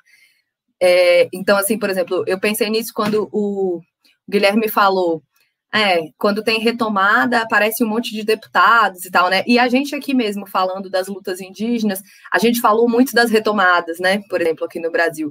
Mas e aí, o que, que acontece antes das retomadas, né? E o que, que acontece depois? assim, eu acho que tem uma dimensão que tem um encantamento próprio dessa, dessa nossa ideia de revolta, assim, que também precisa ser discutida dentro do nosso campo, sabe? Porque senão a gente também cai numa armadilha parecida, que é que também é uma tentativa de escapar do local, né? As revoltas importam quando elas explodem, quando elas ganham grandes dimensões, sei lá, né? Junho de 2013, e eu não estou dizendo que não importa, né? Pelo contrário, mas eu estou dizendo que a gente precisa pensar o que, que vem antes, o que, que vem depois, o que, que vem junto, é, o que, que se transforma, o que está para além desse momento específico, que é um momento em que as coisas, né, assim, que, que são os acontecimentos mesmo, né, assim, é isso, o que está para além das, das praças cheias, de tudo que é feito é, no momento que muitas vezes a gente não vê, né, e eu acho que a Revolução Aterrada tem muito a ver com escapar um pouco dessa perspectiva também, sabe, de uma perspectiva de que o que importa é só o que explode, né, tem muitas coisas que estão para além disso, né, e aí falando como é, por exemplo, essa é uma acusação clássica da gente, né? Do, nós, do movimento Passe Livre, que a gente recebe diariamente, desde 2013. Ah, mas vocês não estão na rua, né? Ah, mas por que, que vocês não fizeram não sei o quê? assim, e, enfim, o movimento está aí, fazendo 500 mil coisas nos seus lugares, mas não são só coisas visíveis, né? São outro tipo de coisas, de outro tipo de construção de relações que podem, eventualmente, é, desembocar no que aconteceu em 2013 é, obviamente não colocando tudo que aconteceu em 2013 na conta do MPL, porque isso não faz o menor sentido, mas que podem desembocar em processos parecidos, como também não podem não, né? Como desembocam em outras coisas, né? Então, é, eu acho que é, talvez por o nosso lado, pensando na, na anti-hegemonia, assim, a gente também precisa pensar no que, que nos encanta, porque às vezes nos encanta só esse momento específico, incrível da, da insurreição e da revolta, é, e, inclusive, isso significa muitas coisas para os tipos de relação que a gente vai construindo, né? Que é só chegar nessa hora, né? Assim, a hora que a festa está montada, digamos. Que para mim é o que me faz pensar, sabe, Guilherme, quando você fala assim, que ah, nas retomadas chega um monte de gente. E aí, depois da retomada, é que o, que o bicho pega, né? Assim, é depois que passam um, dois meses, quando aquilo não é mais novidade, que essa história acontece, assim. Então, o que, que a gente vai fazer depois disso, né? Assim, é, e o que, que a gente construiu antes disso para que aquilo ali fosse possível? Sei lá, isso para mim é uma questão crucial, sabe? Pô, demais, eu acho também, Leila. Porque eu acho que aí a gente adentra um terreno que talvez pode ficar muito abstrato, que é o terreno da ética. Que assim, como se você se constitui no entorno dessas lutas, né? Então, e, e, mais do que isso, né? Junto dessas lutas, em meio a essas lutas, porque eu acho que a gente viveu um tempo e, e minha implicância com a política vem daí, né? Da, a política como tecnologia, sempre deixando muito claro, e aí não só a política do Estado, né? É uma tecnologia que atravessa as relações. É que é, e isso tem muito a ver com a racionalidade neoliberal. A gente vive o, o tempo dos ativismos, entendeu? Então é, de uma de uma constante de um constante engajamento nesse espetáculo, nesse grande momento, tal. E eu eu tenho pensado muito no, no, no na retomada mesmo da ideia de, de, militante, de militantismo, assim, né? Como aquele sujeito que se constitui na luta, né? É, eu acho que é, a gente levantou aqui uma série de críticas à, à própria Europa, e mesmo nela, ela se fez contra os seus selvagens, né? Quem eram os selvagens da Europa? né? As crianças que tinham que ser domesticadas pela pedagogia, as mulheres histéricas que deram vazão para toda a criação da, da psiquiatria, né? E os revolucionários, enfim, o, o, o, povo antropofágico, né? Como o Lombroso chamava os anarquistas, né? Aquele que, que, que ele é tão atrasado que ele não reconhece essa obra maior da, da do saber, enfim, da, da ciência humana, que é que é o Estado. E aí eu queria só duas coisas em relação à escuta, né? Uma em relação à escuta e outra em relação à escala, que é eu, eu, eu tomaria cuidado, inclusive, com esse nome, escuta, né? Porque a gente pode, de repente, se posicionar no lugar dos canalistas com esses povos, entendeu? Escutando e tentando achar qual é o inconsciente disso que está sendo dito. E eu concordo totalmente com o Guilherme e com, acho que foi a Betânia que falou, né, de aprender com o corpo. Então, não é uma escuta, é, é ouvir mesmo, né? é uma conversa, é uma, é uma troca, inclusive uma troca que pode ser tensa e que pode ser é, é, é, dissidente, divergente e tal.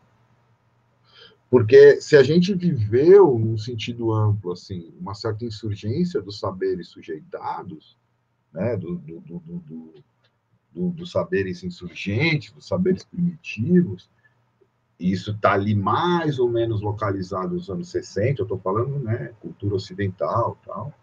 É, é, o neoliberalismo, a racionalidade neoliberal em especial, foi muito sagaz em, em, em inscrever esse menor no maior, né?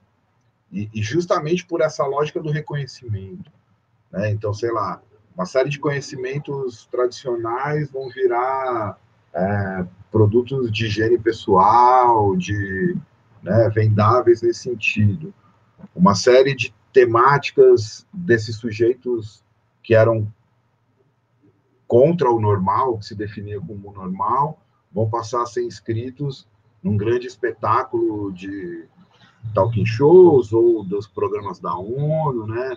É uma pacificação do menor pelo que a gente conhece por política de minoria e a inscrição desse menor no Estado, matando a sua potencialidade, né? O que leva, eu não sei quem foi que falou, eu acho esse tema muito bom, não vou, não vou esticar muito esse chiclete, mas acho que foi a Betânia. O que leva a esse cansaço, né? E o cansaço leva a um reclame do descanso para que tudo volte depois. E aí nunca se esgota, né? Você não tem o esgotamento dessa e, e essa capacidade é, assim, incrível do neoliberalismo como ética de se renovar, porque ele não está ele não tá interessado para a racionalidade neoliberal. Se você funciona dentro da tecnologia da busca por reconhecimento e hegemonia, você pode ser o mais revolucionário do mundo. Pode falar de anarquia, não falar que vai derrubar o Estado, pode se declarar o Lenin do século XXI, foda-se. Se você está alimentando esse ativismo, você está dentro do negócio, porque é um negócio, é business. É business total, é business. É simples, é assim, por isso que não, nem vale ficar discutindo quem está certo, quem está errado, citar o livro tal. Only business, é isso. Tanto que quem paga é uma grande corporação como a Google. Né? Então, isso me leva imediatamente, eu já alonguei demais, a questão da escala, que eu penso que de fato é um problema aí de espaço. Então, a questão não é saber se é grande ou pequeno, mas qual é a nossa capacidade de alargar esse espaço. Né? E alargar não significa necessariamente, né, metricamente, você ter um lugar. A gente vive um espaço muito restrito, né? um horizonte muito é, curto. Então, a gente tem como alargar, e ao alargar, a gente tem que ter a generosidade de dividir. Né? E dividir, seja na dissidência, seja na abundância. Né? Que é sair de um, de um, de um registro da lógica de escassez para uma lógica de abundância. Em relação ao tempo, e a, esse eu acho um grande problema que a maioria das pessoas, sei lá, inclusive eu tenho, que é afirmar a, a potência da finitude. Né? Quer dizer, a gente vai morrer, todo mundo vai morrer. Né? E, e acho que a Terra também, quer dizer, na verdade, a gente vai morrer, inclusive como espécie, provavelmente antes da Terra. E ok, entendeu? Tipo, é, é a vida, a vida Ué, ué, é a vida. A vida ela está se refazendo, sei lá, os vermes vão comer, isso vai entrar na terra. É, é, o homem espantado com a sua própria capacidade teve que inventar Deus. Acho que, sei lá, Nietzsche falou alguma coisa nesse sentido.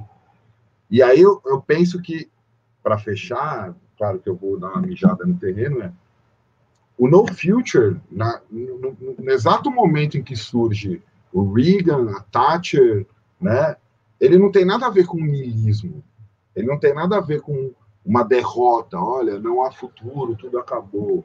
Né? Enfim, depois poderia os amigos meus que gostam do Mark Fisher, acho a interpretação dele complicada em vários sentidos, mas o No Future tem a ver assim, é agora. Então, levando para um terreno muito eu lembro, cara, no meio de um monte de coisa, eu fiquei devendo isso para o Moisés. Quem sabe uma hora eu escrevo. No Future tem a ver com. Se eu quero uma banda, eu vou montar agora. Se eu não quero viver dentro do capitalismo, eu vou viver fora dele agora. Por que, que o sucesso né, do PAN, o sucesso não, né? Mas se pensar nas grandes urbanas, por que, que o proletariado limpinho, mod, foi virar a extrema-direita neonazista com os skinheads e o Lumpen foi se identificar com o tempo com o anarquismo? Porque é isso, assim, esse mundo não dá. A única solução para ele é destruí-lo. Ele precisa ser destruído. Ele precisa ser destruído. E a gente, né, como diz o do Ruth, sob as ruínas, fala, trazemos um mundo novo em nossos corações e vamos construir ele. Então, acho que a questão da escala, eu vejo isso, né, Guilherme? Tem a ver com ser grande ou pequeno. Tem a ver assim, qual é a potência de alargamento desse menor? Ah, eu acho que eu vou entrar depois, lá no final, no, nesse papo da destruição. Mas antes, a Alana e a Leila querem falar. E a gente está em altos papos aqui por fora, vocês nem estão sabendo. Então, então já vou passar a palavra para a Alana aqui. A gente tem uma ferramenta aqui, que é o chat aqui, e está em altos papos paralelos. Não, eu só queria puxar um fiozinho também. É é, do que a Leila começou falando, né? Mas eu acho que também tem esse ponto do Acácio que fala sobre a finitude, que eu acho que tem um outro aspecto, talvez, que a gente pode acrescentar aí nessa revolução aterrada, que é o que a Harry vem falando também sobre é, essa política composti, compostista, né? Assim, essa ideia de que também nós somos compostos, orgânicos, né? É, então, mais, mais do que esse Borg, né, tem um pouco essa ideia que o ZAD, né, que a galera da ZAD lá da França tem falado muito bem, que não é mais a gente defendendo a natureza, né, mas como é que a gente também pode ser a natureza se defendendo, né? Então, e a partir dessa, dessa localização, vamos dizer assim, né, esse embaralhamento de escala, ele é definitivo, né? Não tem, não tem mais volta. Mas o que eu queria puxar nesse fiozinho da Leila, né, que, que ela começou a, é, enfim, também nas conversas aqui no chat, aqui no fundo também essa, essa imagem de revolução, né, é, além de moderna e iluminista, ela é também muito masculinista, né, porque é, ela no fundo tem a ver com uma certa, com certo ódio ou recusa do cotidiano, né, desse dia seguinte. É, então, esses momentos é, épicos, os momentos heróicos, e que, e que não coincidentemente são momentos onde esse um se constitui a partir da figura masculina, né, dessa figura de domínio, de poder, né, enfim, dessa figura bolsha fitness também, é, é uma figura que se constitui é, contra essa experiência do menor, né, da, da diferença, do cotidiano, do invisível, do café da manhã, da cozinha, né, e não pensar só o café da manhã e a cozinha como experiências marginais, né, experiências é que no fundo estão só sustentando uma luta que no fundo é essa luta contra o capital, né? Essa luta contra o poder, né? Mas no fundo o que tem aí na experiência da cozinha, dos cafés da manhã, da, da do dia a dia, né? Da, da cozinha do fogo de chão nas, nas aldeias, né? É uma filosofia, né? Assim, é um pensamento, né? É uma forma de vida, é uma afirmação da vida. É, ou seja, são mundos diferentes. Assim, no fundo, eu acho que é, eu estou tentando pensar muito sobre isso, né? Assim, como a gente é, pensa é, a luta de classes como uma guerra de mundos. Eu acho que é esse o problema que está colocado para o nosso, nosso momento histórico também.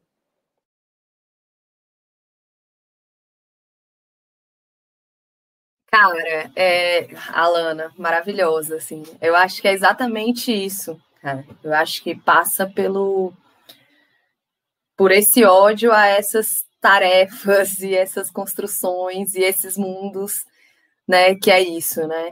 No máximo, a gente escuta elogios é, que são nesse sentido do que você falou, né? Assim, ah, ah, está acontecendo isso aqui, mas não teria sido possível se não fossem as mulheres cozinhando, né? Condescendente, Sim, condescendente. É uma certa condescendência, exato, né? Assim, que inclusive é curioso a gente pensar, né? Eu estava pensando muito sobre, fazendo um pequeno desvio aqui, porque eu ia falar, mas lembrando da, da entrevista do Ailton Krenak para o Roda Viva, né? E pensando lá na acho que a coisa que mais me incomodou naquela entrevista, assim, o Ailton Krenak foi maravilhoso, como de costume, mas me incomoda muito, né, sei lá, o papel da Vera Magalhães, né, aquela pessoa que estava lá, o cara estava acabando com o capitalismo, né, ali, com o Estado, com tudo, e ela estava, ai, que bonitinho, né, assim, é isso, é, essas coisas, elas estão, essa, esses espaços que são e esses mundos que são invisibilizados, eles entram nessa,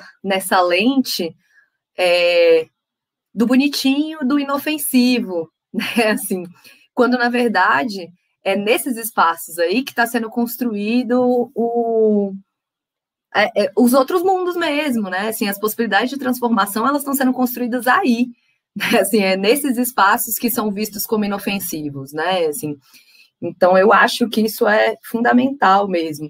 E aí também queria retomar pensando nisso, né? E retomando um pouco do que do que o Acácio falou também, né? Essa coisa do ativismo versus militante, né? Eu sempre lembro de um texto lá do Abandone o Ativismo, que foi lançado no, no Urgência das Ang Ruas. Angel Wax, isso foi muito lido no final. Pois é, cara. É um jovens, os jovens daquela época. É aquela, aquela, aquelas jovens que tinham a coleção baderna pungente, né? Assim, eu lembro quando eu comecei a militância, que foi lançado aí a Urgência das Ruas, eu tinha uns 17 anos.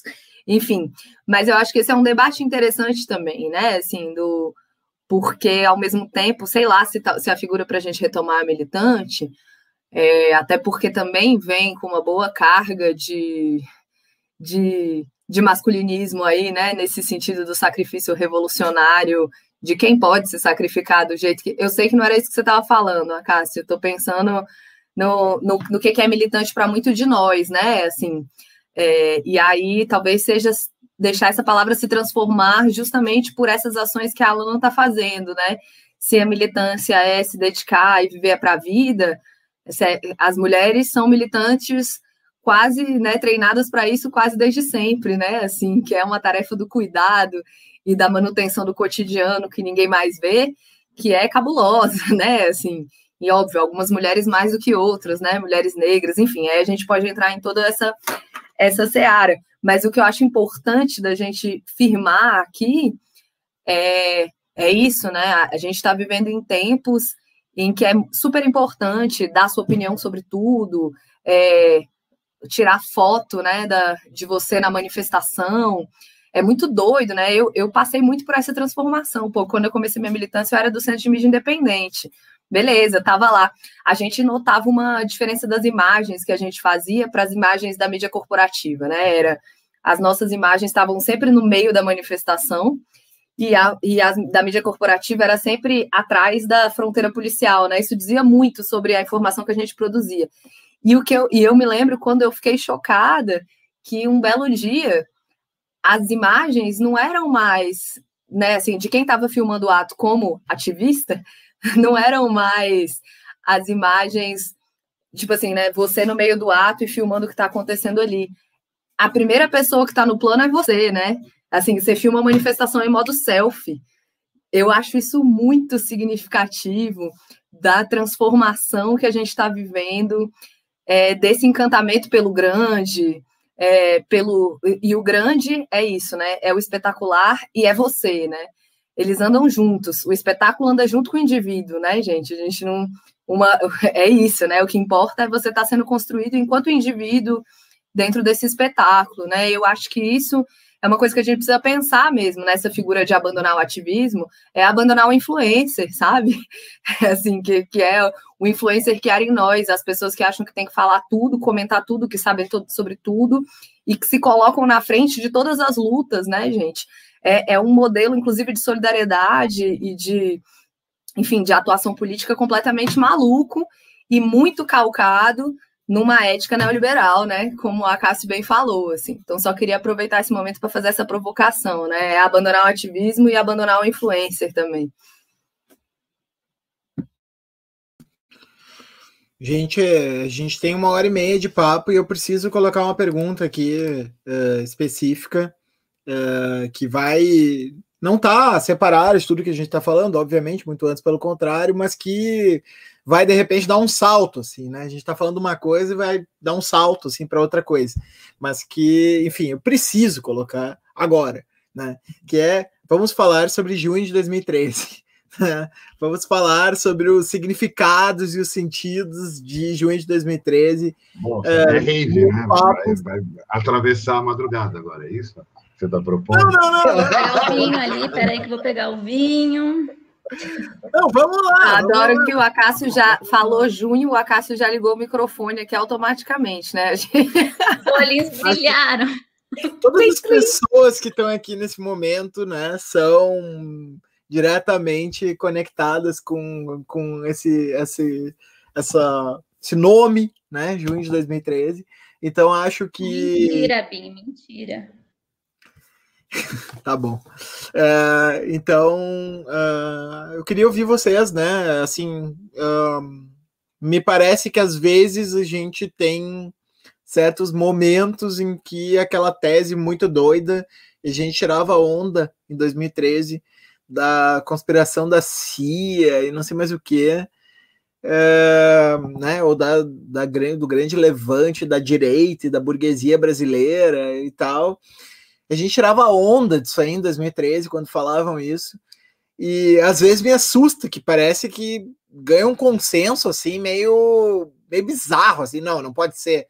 Isso era piada que rolava na época e tal, e vocês estão reproduzindo isso. Então, eu meio que queria ouvir vocês sobre isso. Quer começar, Cássio? Pode ser. Não, Acácio, Acácio, junho, junho em uma frase, Acácio. Não, deixa, deixa o Acácio falar, não. Em uma frase, junho é um acontecimento, tipo, é isso. Ele é um acontecimento. Eu acho que é o único acontecimento no sentido cotidiano, na palavra. Único não, eu acho que assim, eu acho que é impossível compreender qualquer coisa sobre o Brasil hoje sem ignorar duas, dois grandes acontecimentos junho de 2013 e março de 2018, né, que, é, que é a execução da Marielle. Isso não tem nada a ver, do ponto de vista analítico, com aderir ao que aconteceu. Tem a ver com compreender que nesses dois momentos, uma chave muito significativa foi virada. Eu não queria especular isso aqui, porque ainda estou pensando, mas parece que a chave de junho está sendo desvirada. Né? Eu assisto mais ou menos uma espécie de recomposição, que aí, ah, me desculpe se quiser falar mal, fala que envolve Lula e Renan Calheiros, entendeu? Quer dizer, isso do ponto de vista da política institucional, né? Tem uma recomposição dessa, dessa do que Júlio balançou, que eu tô achando bem esquisita e que, e que passou por uma, para usar a expressão lá do Rambo, né? Que passou por, tá passando por uma temporada no inferno que é é, e aí eu gosto sempre de falar isso, que são os dois anos do governo Temer e, a, e os quatro anos, talvez oito, do governo Bolsonaro.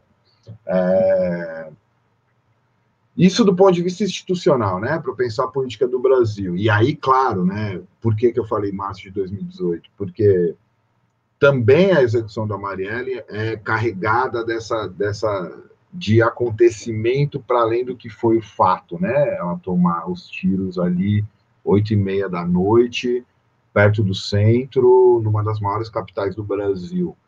E, e, e é, é, curioso que seja para um, seja para outro, pode ser, a gente não sabe, se especula, que ele tenha nascido de um acaso.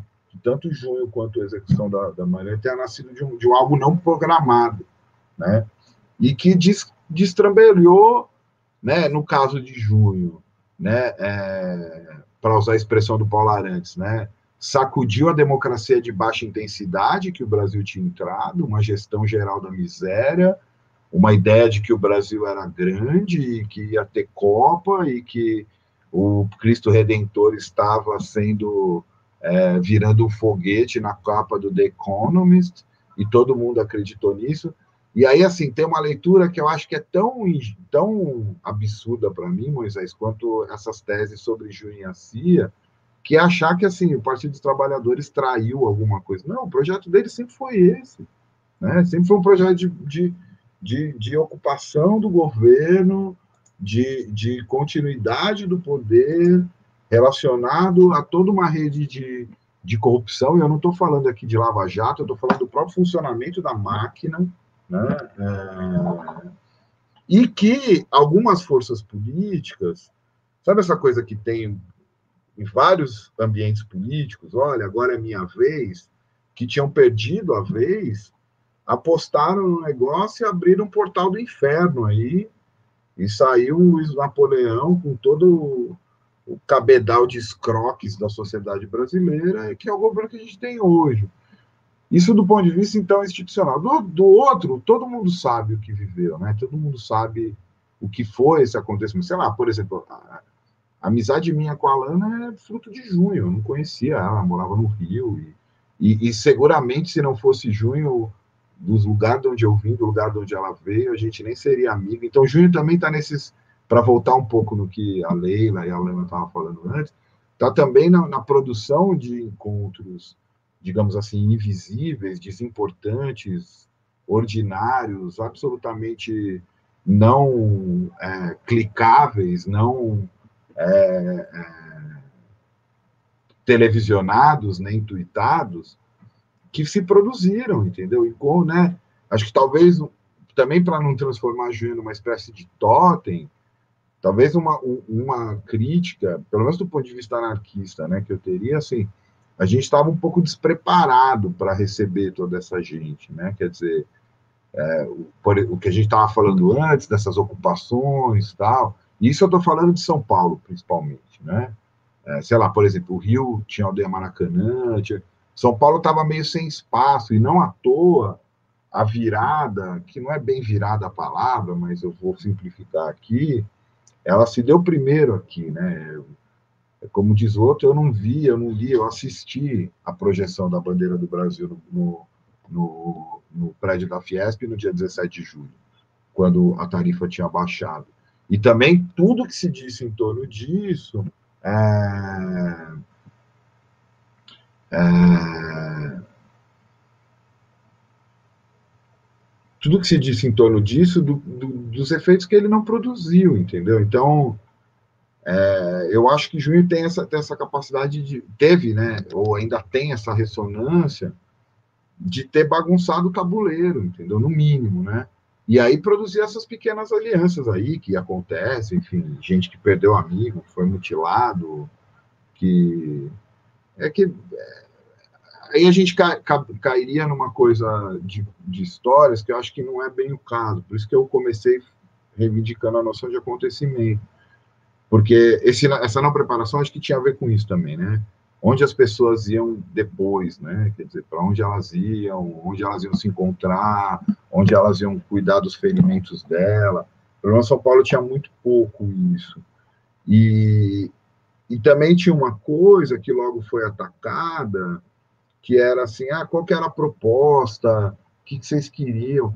E a potência estava justamente em não ter isso, né? Quer dizer, é,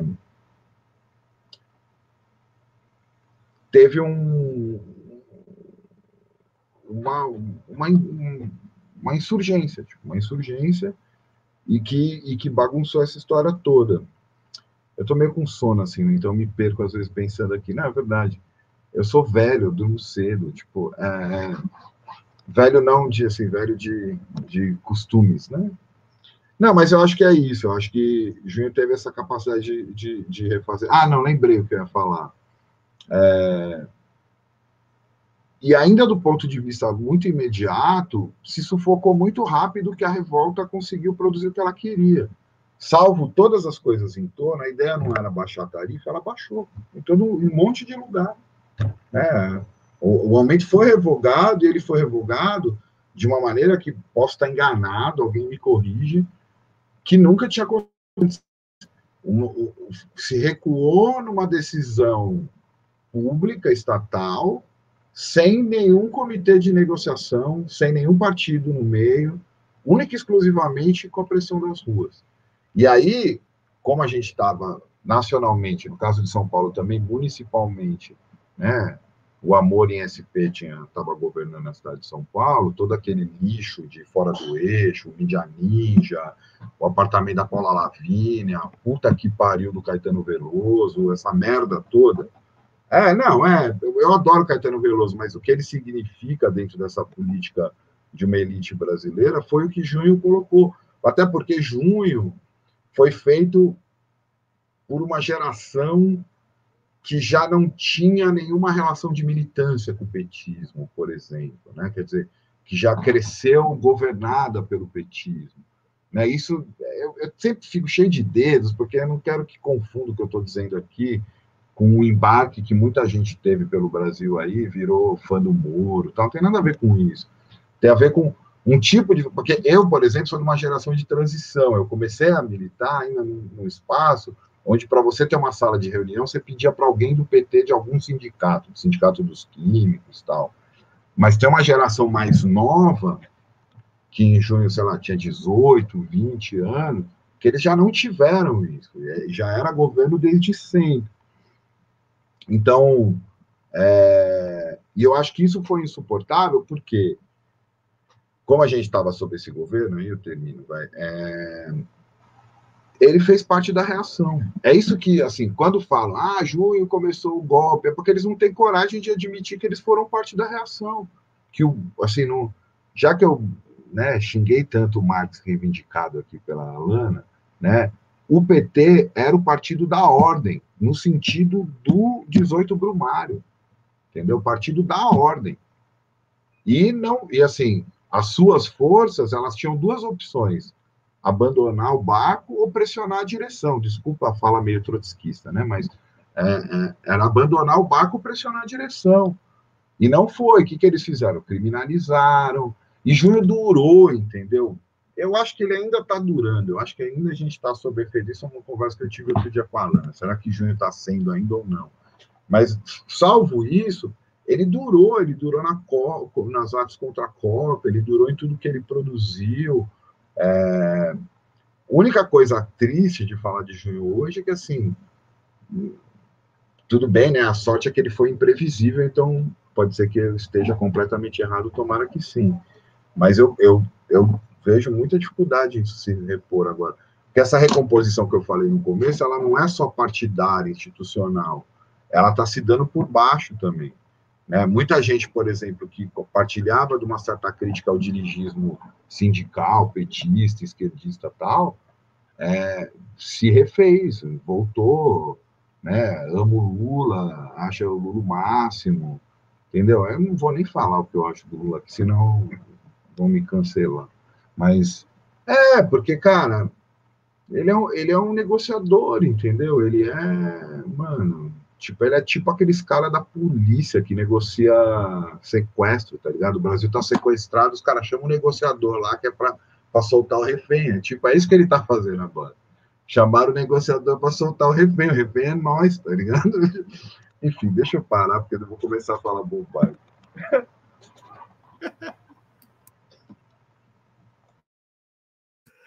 Vai, Bia. É tua vez. O Acácio começou falando que, que era junho, né? Num, junho numa palavra, ele falou que era acontecimento, né? Eu vou dizer que junho é um devir, então, né? Uh, mas eu acho que essa, essa, eu acho que essa ideia de, de, de encontro, né? De um, de um evento que, que, que nos, torna, nos torna mais potentes, eu acho mesmo, assim, né? Que que essa parte, uma, essa parte da, da potência da luta que, que reside na própria luta, assim, que também é, tem a ver com, com a possibilidade de encontros, né? Que é aquela coisa que, que o Malatesta fala que, que nós não vamos nos encontrar nos censos, assim, né?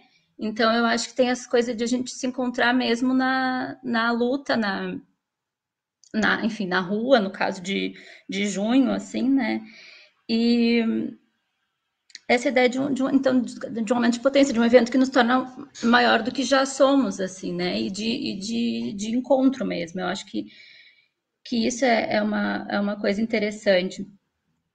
E depois, eu, antes de falar da, da, da live do, da coalizão aí pra, contra o Bolsonaro para 2022, né?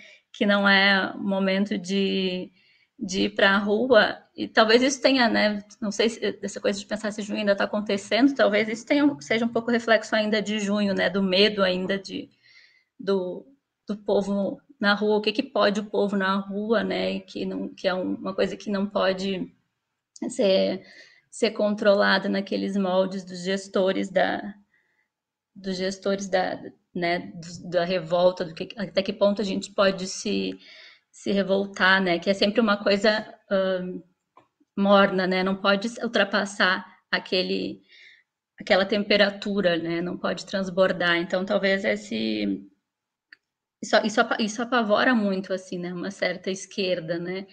E, então, acho que também essa, essa questão, essa crítica a, a junho, a história da CIA, enfim, tudo isso, né? Vem, vem muito desse medo da, desse encontro, da potência desse encontro.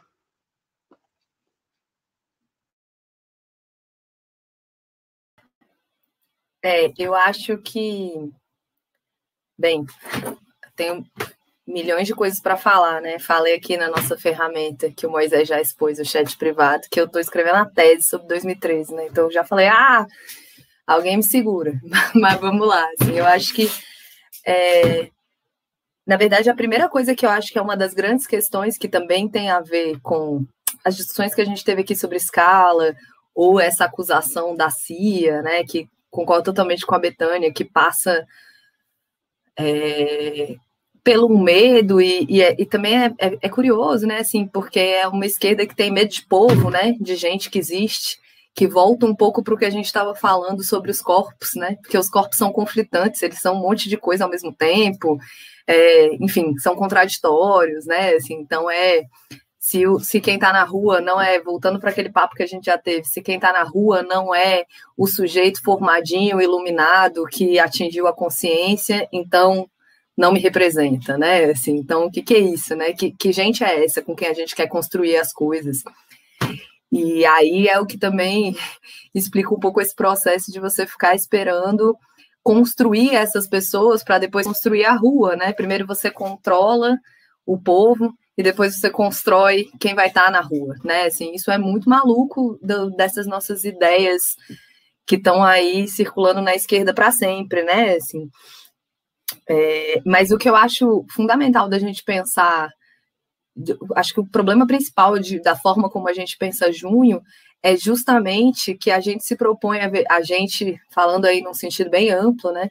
Que no geral se costuma pensar sobre junho como se a gente pudesse dissolver, dissipar a névoa, né, do gás lacrimogênio que estava ali ocupando as ruas, como se a gente pudesse fazer assim, né, separar a névoa ou ver acima de tudo, né, como viu a mídia, tentando construir a sua própria imagem daquilo ali, como viu, como viram boas partes dos analistas de junho, né, que olhavam para aquilo e falavam: isso aqui está acontecendo não é só pelo aumento de passagem, aí a gente volta para o cotidiano, né, Alana? Você quer uma. E os, uma... E os, carros, os carros de som também procuram essa visão de Isso. cima, né, Leila? Exato, os carros de som, os drones né? Todas essas imagens que a gente tem que são umas, umas visões de cima, como se você não tivesse atingido pela nuvem de gás, né?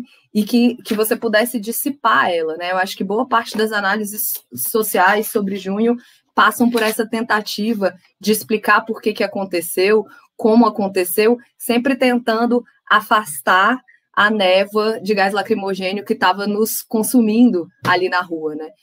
E a minha proposta a nossa, eu acho, é pensar diferente, né? É pensar pelo corpo, e é um corpo que está afetado pelas, pelos gases lacrimogêneos, né? Assim, e aí é pensar junho e 2013, né? Porque junho, junho não resume 2013, né? Quando a gente volta para junho, a gente já está um pouco caindo nisso, porque junho é São Paulo, né? E Rio, em alguma medida, mas os processos, né? Esse nome junho tem a ver muito com, com esse lugar que São Paulo também ganha no nosso imaginário. Mas eu acho que, que é um processo da gente conseguir pensar 2013 como quem enfrenta as bombas de gás quando a gente está na manifestação. Quando a gente está numa manifestação, não existe pretensão da gente ver através da névoa, sabe? Tá tudo obscuro mesmo, tá tudo lá enevoado, branco, tóxico. Se você tenta é, simplesmente ignorar que aquilo ali está existindo, você não vai ver nada, assim. E, e acho que a nossa proposta tem que ser o contrário, né? Então, quando a gente está num ato e a gente recebe bomba de gás de todos os lados, que era o que acontecia em 2013, o que a gente precisa fazer é, primeiro, a gente precisa pensar em rota de fuga, né? Assim, como é que a gente sai dali, mas não apenas rota de fuga para a gente fugir do gás e voltar para nossa casa, né? Porque o nosso objetivo não é estar tá seguro. Se a gente quisesse estar seguro, a gente estava em casa, a gente não estava na manifestação, né? Assim, então, as rotas de fuga são para a gente pensar no abrigo que a gente pode construir com os nossos companheiros, né? Então é isso. No meio, quando as bombas estouram, você fica no meio de tudo, meio desorientado, você não vê direito, você anda para um lado, para frente, para o outro. Aí de repente alguém bota a mão de vinagre no meio do seu olho e você respira melhor. Você conta com apoios e suportes e alianças de pessoas que talvez você nem conhecesse, sabe? Assim, são pessoas que estão fazendo um esforço de te salvar dali, né? E o objetivo final é que a gente, a partir desses abrigos e dessas rotas de fuga, a gente se reencontre, né? Assim, a gente volte a se rearticular e se rebelar, né? E que a gente frustre as expectativas da polícia, assim. Então, eu acho que esses são os caminhos para pensar 2013, sabe? A gente parar de tentar ver só, e aí concordando totalmente com a Cássio, né? Assim, eu concordo que é um acontecimento sobre o qual é, não dá para pensar a conjuntura do país, na política institucional, mas não só, é, sem pensar o que aconteceu naquele ano.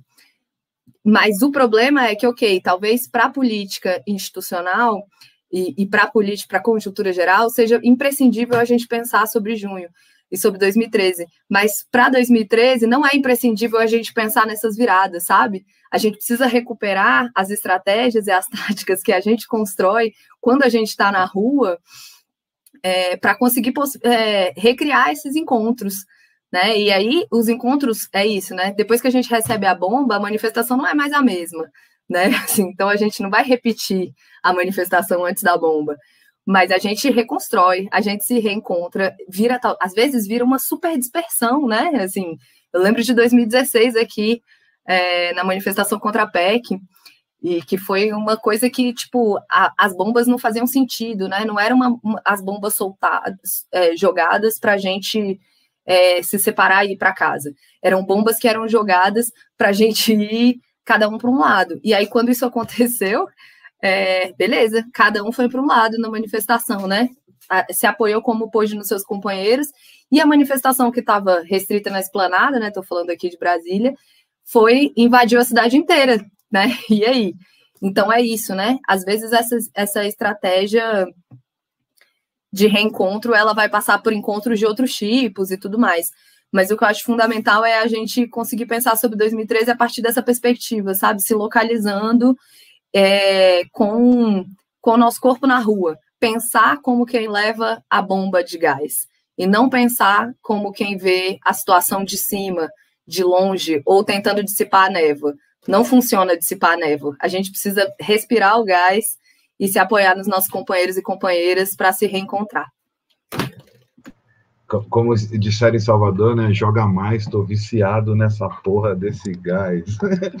É, não, eu concordo totalmente. É só que uma coisa que eu pedi a palavra rapidinho, que eu lembrei.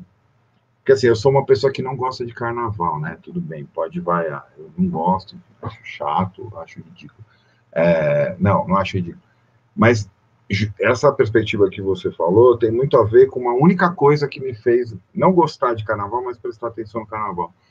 Que é uma entrevista do, do Elliot Sica sobre a relação dele com a Mangueira, e ele fala que o que menos interessava para ele era o, era o desfile, e que o que interessava para ele era o barracão. Né? E quando eu disse que uma crítica de dentro de Junho que a gente podia é, fazer, faltou barracão, entendeu? Faltou barracão, faltou costureira, faltou é, cerveja, conversa, assim, por uma série de motivos, né? Mas o que nos, o que é urgente hoje, considerando toda a situação na qual a gente está, nada vai acontecer sem rua, nada, nada, nada. O ano passado, esse bando de fascista, filho da puta, que saiu em pleno primeiro de maio é, com a camisa da porra da seleção brasileira, eles só saíram quando foi gente na rua tocar eles, entendeu? E, e isso, enfim, é, acho que Betânia disse um pouco isso, e porque o que a gente vive em relação a junho, né? Para recuperar uma coisa que eu falei no começo, a máquina de guerra ela é sempre exterior ao aparelho de Estado e ela vive da captura dessa máquina de guerra. E foi o que foi feito com Junho né? Quer dizer, ele não conseguiu ser totalmente capturado, ele está nesse lugar aí que a Leila falou, mas o, o esforço é sempre esse. Como o ano passado, as manifestações que foram para Paulista para confrontar os fascistas na rua foram levadas pelas forças eleitorais, pelo menos aqui de São Paulo, para o Largo da Batata. Né? É, é essa, essa é a grande. A gente tem que driblar essa estratégia. É, eu acho que, só para dizer assim, concordo com tudo isso, acho que é isso mesmo, a gente tem que pensar a partir do gás, mas assim, eu acho que lidar com o gás e com a repressão, a gente já tem uma certa expertise. A gente vacila nessa outra estratégia de captura, né, que aí leva a, numa situação como o Bolsonaro, ah, tudo bem, eu vou, eu sou crítico ao Lula, mas vivo Lula, volto, olha como ele é lindo, ele no meme do ônibus da, da Anitta, que é outra pessoa que eu não gosto também. O AS, o Acácio cheio do AS, eu tô, eu tô o, o, no meu caso é uma mistura de cansaço com uísque, Acácio. Chamar de AS, imagina que horror, coitado, né? Bom, tem um amigo Aécio que é filósofo que é muito legal e tal. Então, eu ia fazer uma piada, mas Vou... esqueci que está sendo transmitido. é, sim, sim. Ah, não, nem quero falar nada, depois a gente conversa para terminar o, terminar o papo. Mas o Acácio largou todas essas idiosincrasias agora, né? não gosta de carnaval, não gosta de Anitta, não gosta de. Né? Muito bom, muito bom, muito bom. É, eu só queria dizer uma coisa antes de passar para a Lana fechar esse último bloco, aí a gente já está encerrando. É, que eu me senti muito representado pela, pela quando, quando a Leila é, criticou o negócio de junho, porque de fato, para quem vem de Porto Alegre, né? E aí é, é, é, muito estranho que se chame de junho de 2013 se o troço já estava fervendo aqui em fevereiro e março de 2013 e parece que todo o resto é apagado em nome desse, dessa grande explosão paulista, né? É, eu não, nunca pensei em comprar essa briga assim da nomenclatura, mas eu acho que dá para dá para dá para comprar sim.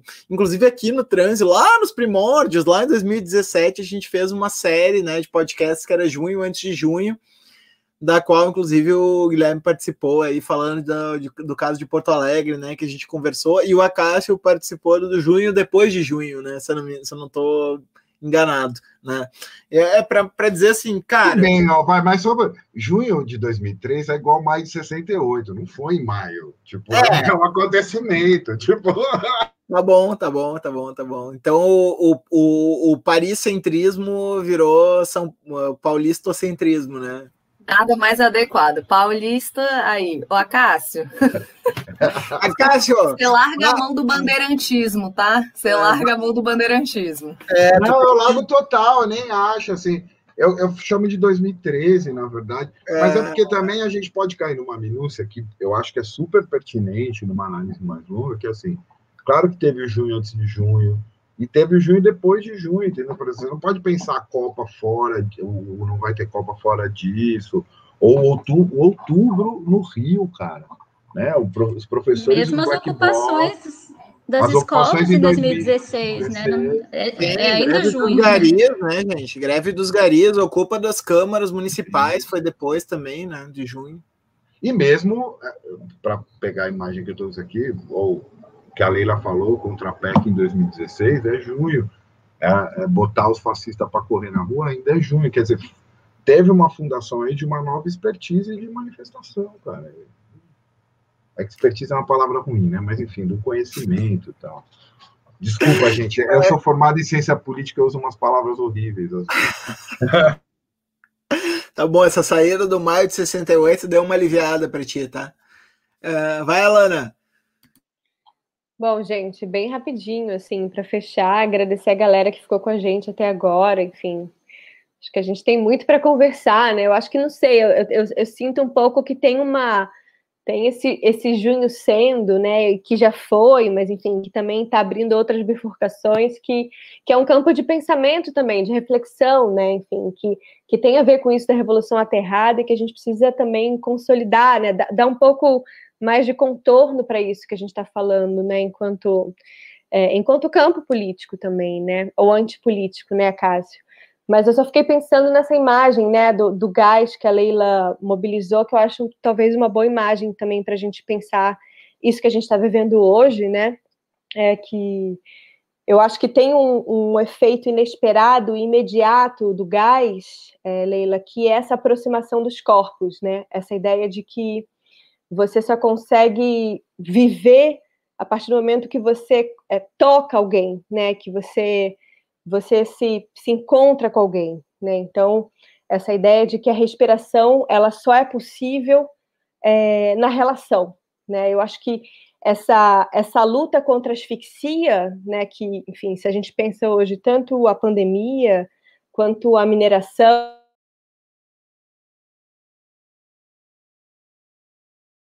lutas coletivas é, contra essa máquina de asfixia, é, eu acho que isso é uma coisa que a gente pode retomar de junho, né, para pensar o que seria essa revolução aterrada, né? Então, eu, eu penso muito também que junho de 2013 é, talvez tenha um marco importante que, que, que foi abril de 2013, né, quando os indígenas ocuparam o Congresso Nacional também, fazendo um corte importante, né, é, naquele ano e que também a Marielle foi muito importante em junho de 2013 no Rio de Janeiro, né? Então, também toda essa pauta é, é, da militarização da cidade, das UPP, do desaparecimento, né, de corpos nas favelas no Rio de Janeiro, teve a ver com junho também. Então, muitas coisas que estavam sendo gestadas ali, que atravessaram junho e que seguem muito vivas, né? É, enfim, eu acho que talvez pensar sobre o que seria, né, a produção desse outro metabolismo, né? É, das lutas sociais que tem a ver com uma, com uma reconstrução da nossa possibilidade de respirar. Eu acho que é isso que está colocado hoje para gente.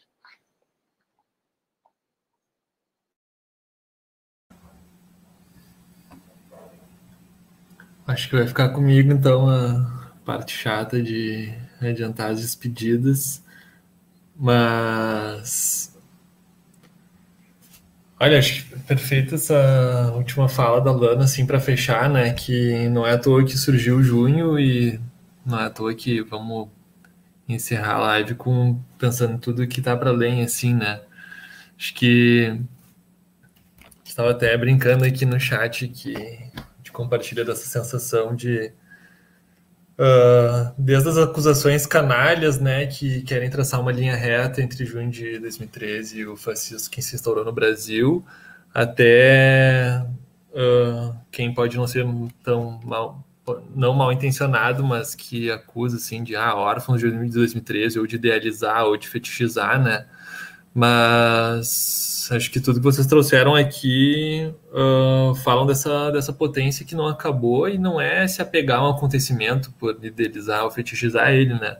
Mas teve até no comentário, e a Lana reforçou isso agora, assim, do elementos da revolução aterrada que estavam ali, né? O Moisés escreveu sempre, gostava de, desse texto também, falando que das lutas, né, que estavam nas franjas do, do, desenvolvimentismo em voga na época, né? Então, não é à toa que a gente estava na cidade protestando contra o aumento da passagem e a mobilidade, né, tipo, do, das cidades anabolizadas pelo desenvolvimentismo automobilístico, carrocêntrico, uh, estavam se encontrando, né, com a aldeia Maracanã, que a Cássio falou, e também na esteira da luta contra Belo Monte, né, que uh, comoveu, assim, o país inteiro colocou num patamar assim a luta indígena sob o progressismo latino-americano, né?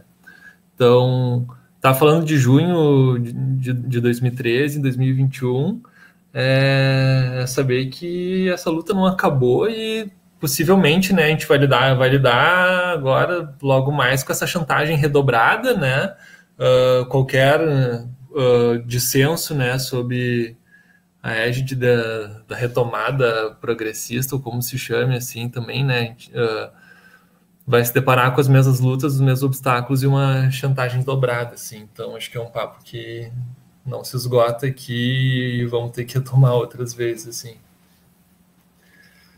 Deixa Mas é as fases eu, Tá. Não, deixa eu só aproveitar e fazer um anúncio mais burocrático, assim, que não é nada burocrático, mas deixa eu só dizer que na, na a gente está encerrando essa semana no canal, uma semana que vem a gente volta e volta com tudo. A gente volta na segunda-feira, a gente tem o Dobradiça, que é o nosso programa sobre música, contra cultura e cinema em que a gente conversa sobre essas questões. A gente vai discutir um pouco, né? A gente já gravou, então já vou dar um spoiler aqui, né? A gente já gravou, a gente conversou um pouco sobre essa questão da estética, da esquerda da estética e da forma conteúdo, né? E entramos um pouco nessa questão do realismo e da, da produção de novas formas, como é que como é que a questão gira em torno disso. Na quarta-feira a gente vai ter uma aí um live, né, sobre trans ao vivo, sobre tradicionalismo, né, que é a filosofia da extrema direita atual, né? A gente vai ter aí gente muito massa, que é o Carapanã, Tatiana Vargas, um, e uh, quem mais que eu convidei? Agora esqueci, daqui a pouco, daqui a pouco eu já, já me lembro. E, e na sexta-feira a gente vai ter também um programa de filosofia do, do o Cosmopolíticas, né? Que vai receber uh, a Andréa e o Felipe Cepas uh, e vai e vai se tratar a Andréa Vidal né, e o Felipe Cepas e o Zé Antônio e o Ilan vão falar do continente da antropofagia, tá? É, então é isso. É, até a próxima. Valeu. Obrigado aí aos convidados. Se vocês quiserem dar um tchauzinho para a galera aí. Peraí, oh, mas eu vou te, o, o Acácio queria fazer. Não, eu só queria registrar uma coisa, porque hoje pela manhã, no fim da manhã, eu recebi a notícia que, que um, um companheiro nosso, Nelson Mendes, é, que foi editor do El Libertário, o principal periódico anarquista na Venezuela, é, foi super jovem, com 68 anos, faleceu de Covid, de complicação da Covid. É, então, é curioso né, pensar não só na naturalização da morte e dessa morte em massa que a, que a doença trouxe, não só para o Brasil, mas para todo o continente, mas nesse absurdo que é pensar que o imobilismo vai nos salvar disso. É, essa é a grande questão. E, e eu lembrei do Nelson Mendes, porque no meio também desse monte de absurdos que falavam sobre junho, ele, o Rafael, o Rafael é um amigo dos dentro de Anarcopunk, assim, era o principal informante sobre o que os movimentos autônomos e dissidentes sofriam lá na Venezuela. E, e, não tinha nada a ver com apoio aos Estados Unidos, com a puta que pariu, nada disso. Era gente anticapitalista, anarquista tal. Só, eles só não estavam nos planos do socialismo no século XXI. Então, eu queria. Eu, eu ia falar isso no começo, enfim, fiquei nervoso, esqueci. Né, eu queria é, dedicar, enfim, a discussão aqui em torno do, da, do anarquismo, principalmente, a, a vida do Nelson Mendes, que, que se partiu tão cedo.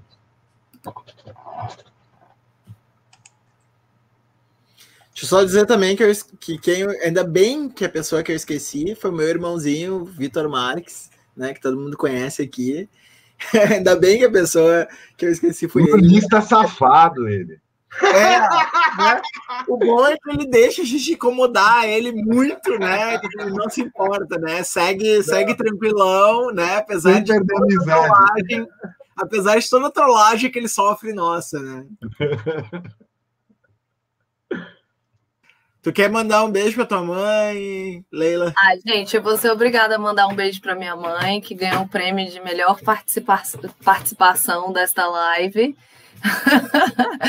Foi consenso, foi consenso. Foi consenso, eu quero dizer que eu estou aqui, apesar de eu ser suspeita para falar, houve um consenso aqui no tal do chat privado polêmico Então, mãe, valeu, maravilhosa, como sempre. E eu só queria dizer, além de mandar um beijo para minha querida mamãe, que é isso, né, gente? A esquerda que fala agora que é para a gente ficar em casa e tal. E olha, eu vou dizer, eu tenho mil dificuldades de sair, não, não sou uma pessoa que está tranquila com esse negócio, com o bebê, com, enfim, né? Todas essas coisas. Mas, assim, essa ideia de ficar em casa e de não ser o momento, e que, enfim, a pandemia caiu como uma luva, né, para esse discurso. Mas é um discurso que já está rolando desde antes, né, que é um discurso de nunca é o momento de ir para a rua. A verdade é essa, nunca é o momento de ir para a rua, né, assim. Mas especificamente nesse momento é muito maluco, né, porque é, é do mesmo jeito que, como eu estava falando sobre 2013, as análises são construídas acima de, né, é, a esquerda lá em cima do carro de som, tentando, vendo tudo lá de cima e conseguindo dizer para onde vai cada grupo, também é agora é, a esquerda que consegue ficar em casa, que diz para todo mundo ficar em casa, né? Ou seja, é uma outra forma de estar acima de, né? Agora a gente está e, e, também tem um paralelo muito curioso sobre esse momento que a gente está vivendo com o momento com junho, né? Porque com junho ou 2013, porque 2013 era sobre a incapacidade das pessoas se moverem e hoje é sobre a incapacidade das pessoas ficarem em casa quando elas precisam não se mover, né? Enfim, tem uma mobilidade aí que está perpassando tudo isso, né? Assim, mas eu acho que, de novo, se a gente continuar se apoiando pelas análises de cima, a gente vai continuar perdido. Então, agora, é isso. Agora é aquela hora mega constrangedora em que a gente pede para você seguir o canal e é, todo mundo sabe o que, que acontece nessa hora, então se você quiser, segue aí, se não quiser, também segue a vida. Uh, Beto, quer encerrar o papo? Depois que a encerrar, já era. Tá, então vou terminar, já que a gente começou aí com a fanfic do Comitê Invisível, vou com um texto de. Era de 2017, né? Ainda era antes da pandemia. Mas é assim: é um texto do Comitê Invisível. Todas as razões para fazer uma revolução estão aí, não falta nenhuma. O naufrágio da política, a arrogância dos poderosos, o reino do falso, a fugaridade das riquezas, os cataclismas da indústria, da indústria, a miséria galopante, a exploração nua, o apocalipse ecológico. Todas as razões estão reunidas, mas não são as razões que fazem as revoluções, são os corpos. E os corpos estão diante das telas. Tchau, gente. Valeu. Tchau, gente. Beijo, saúde, alegria. Falou, falou. falou.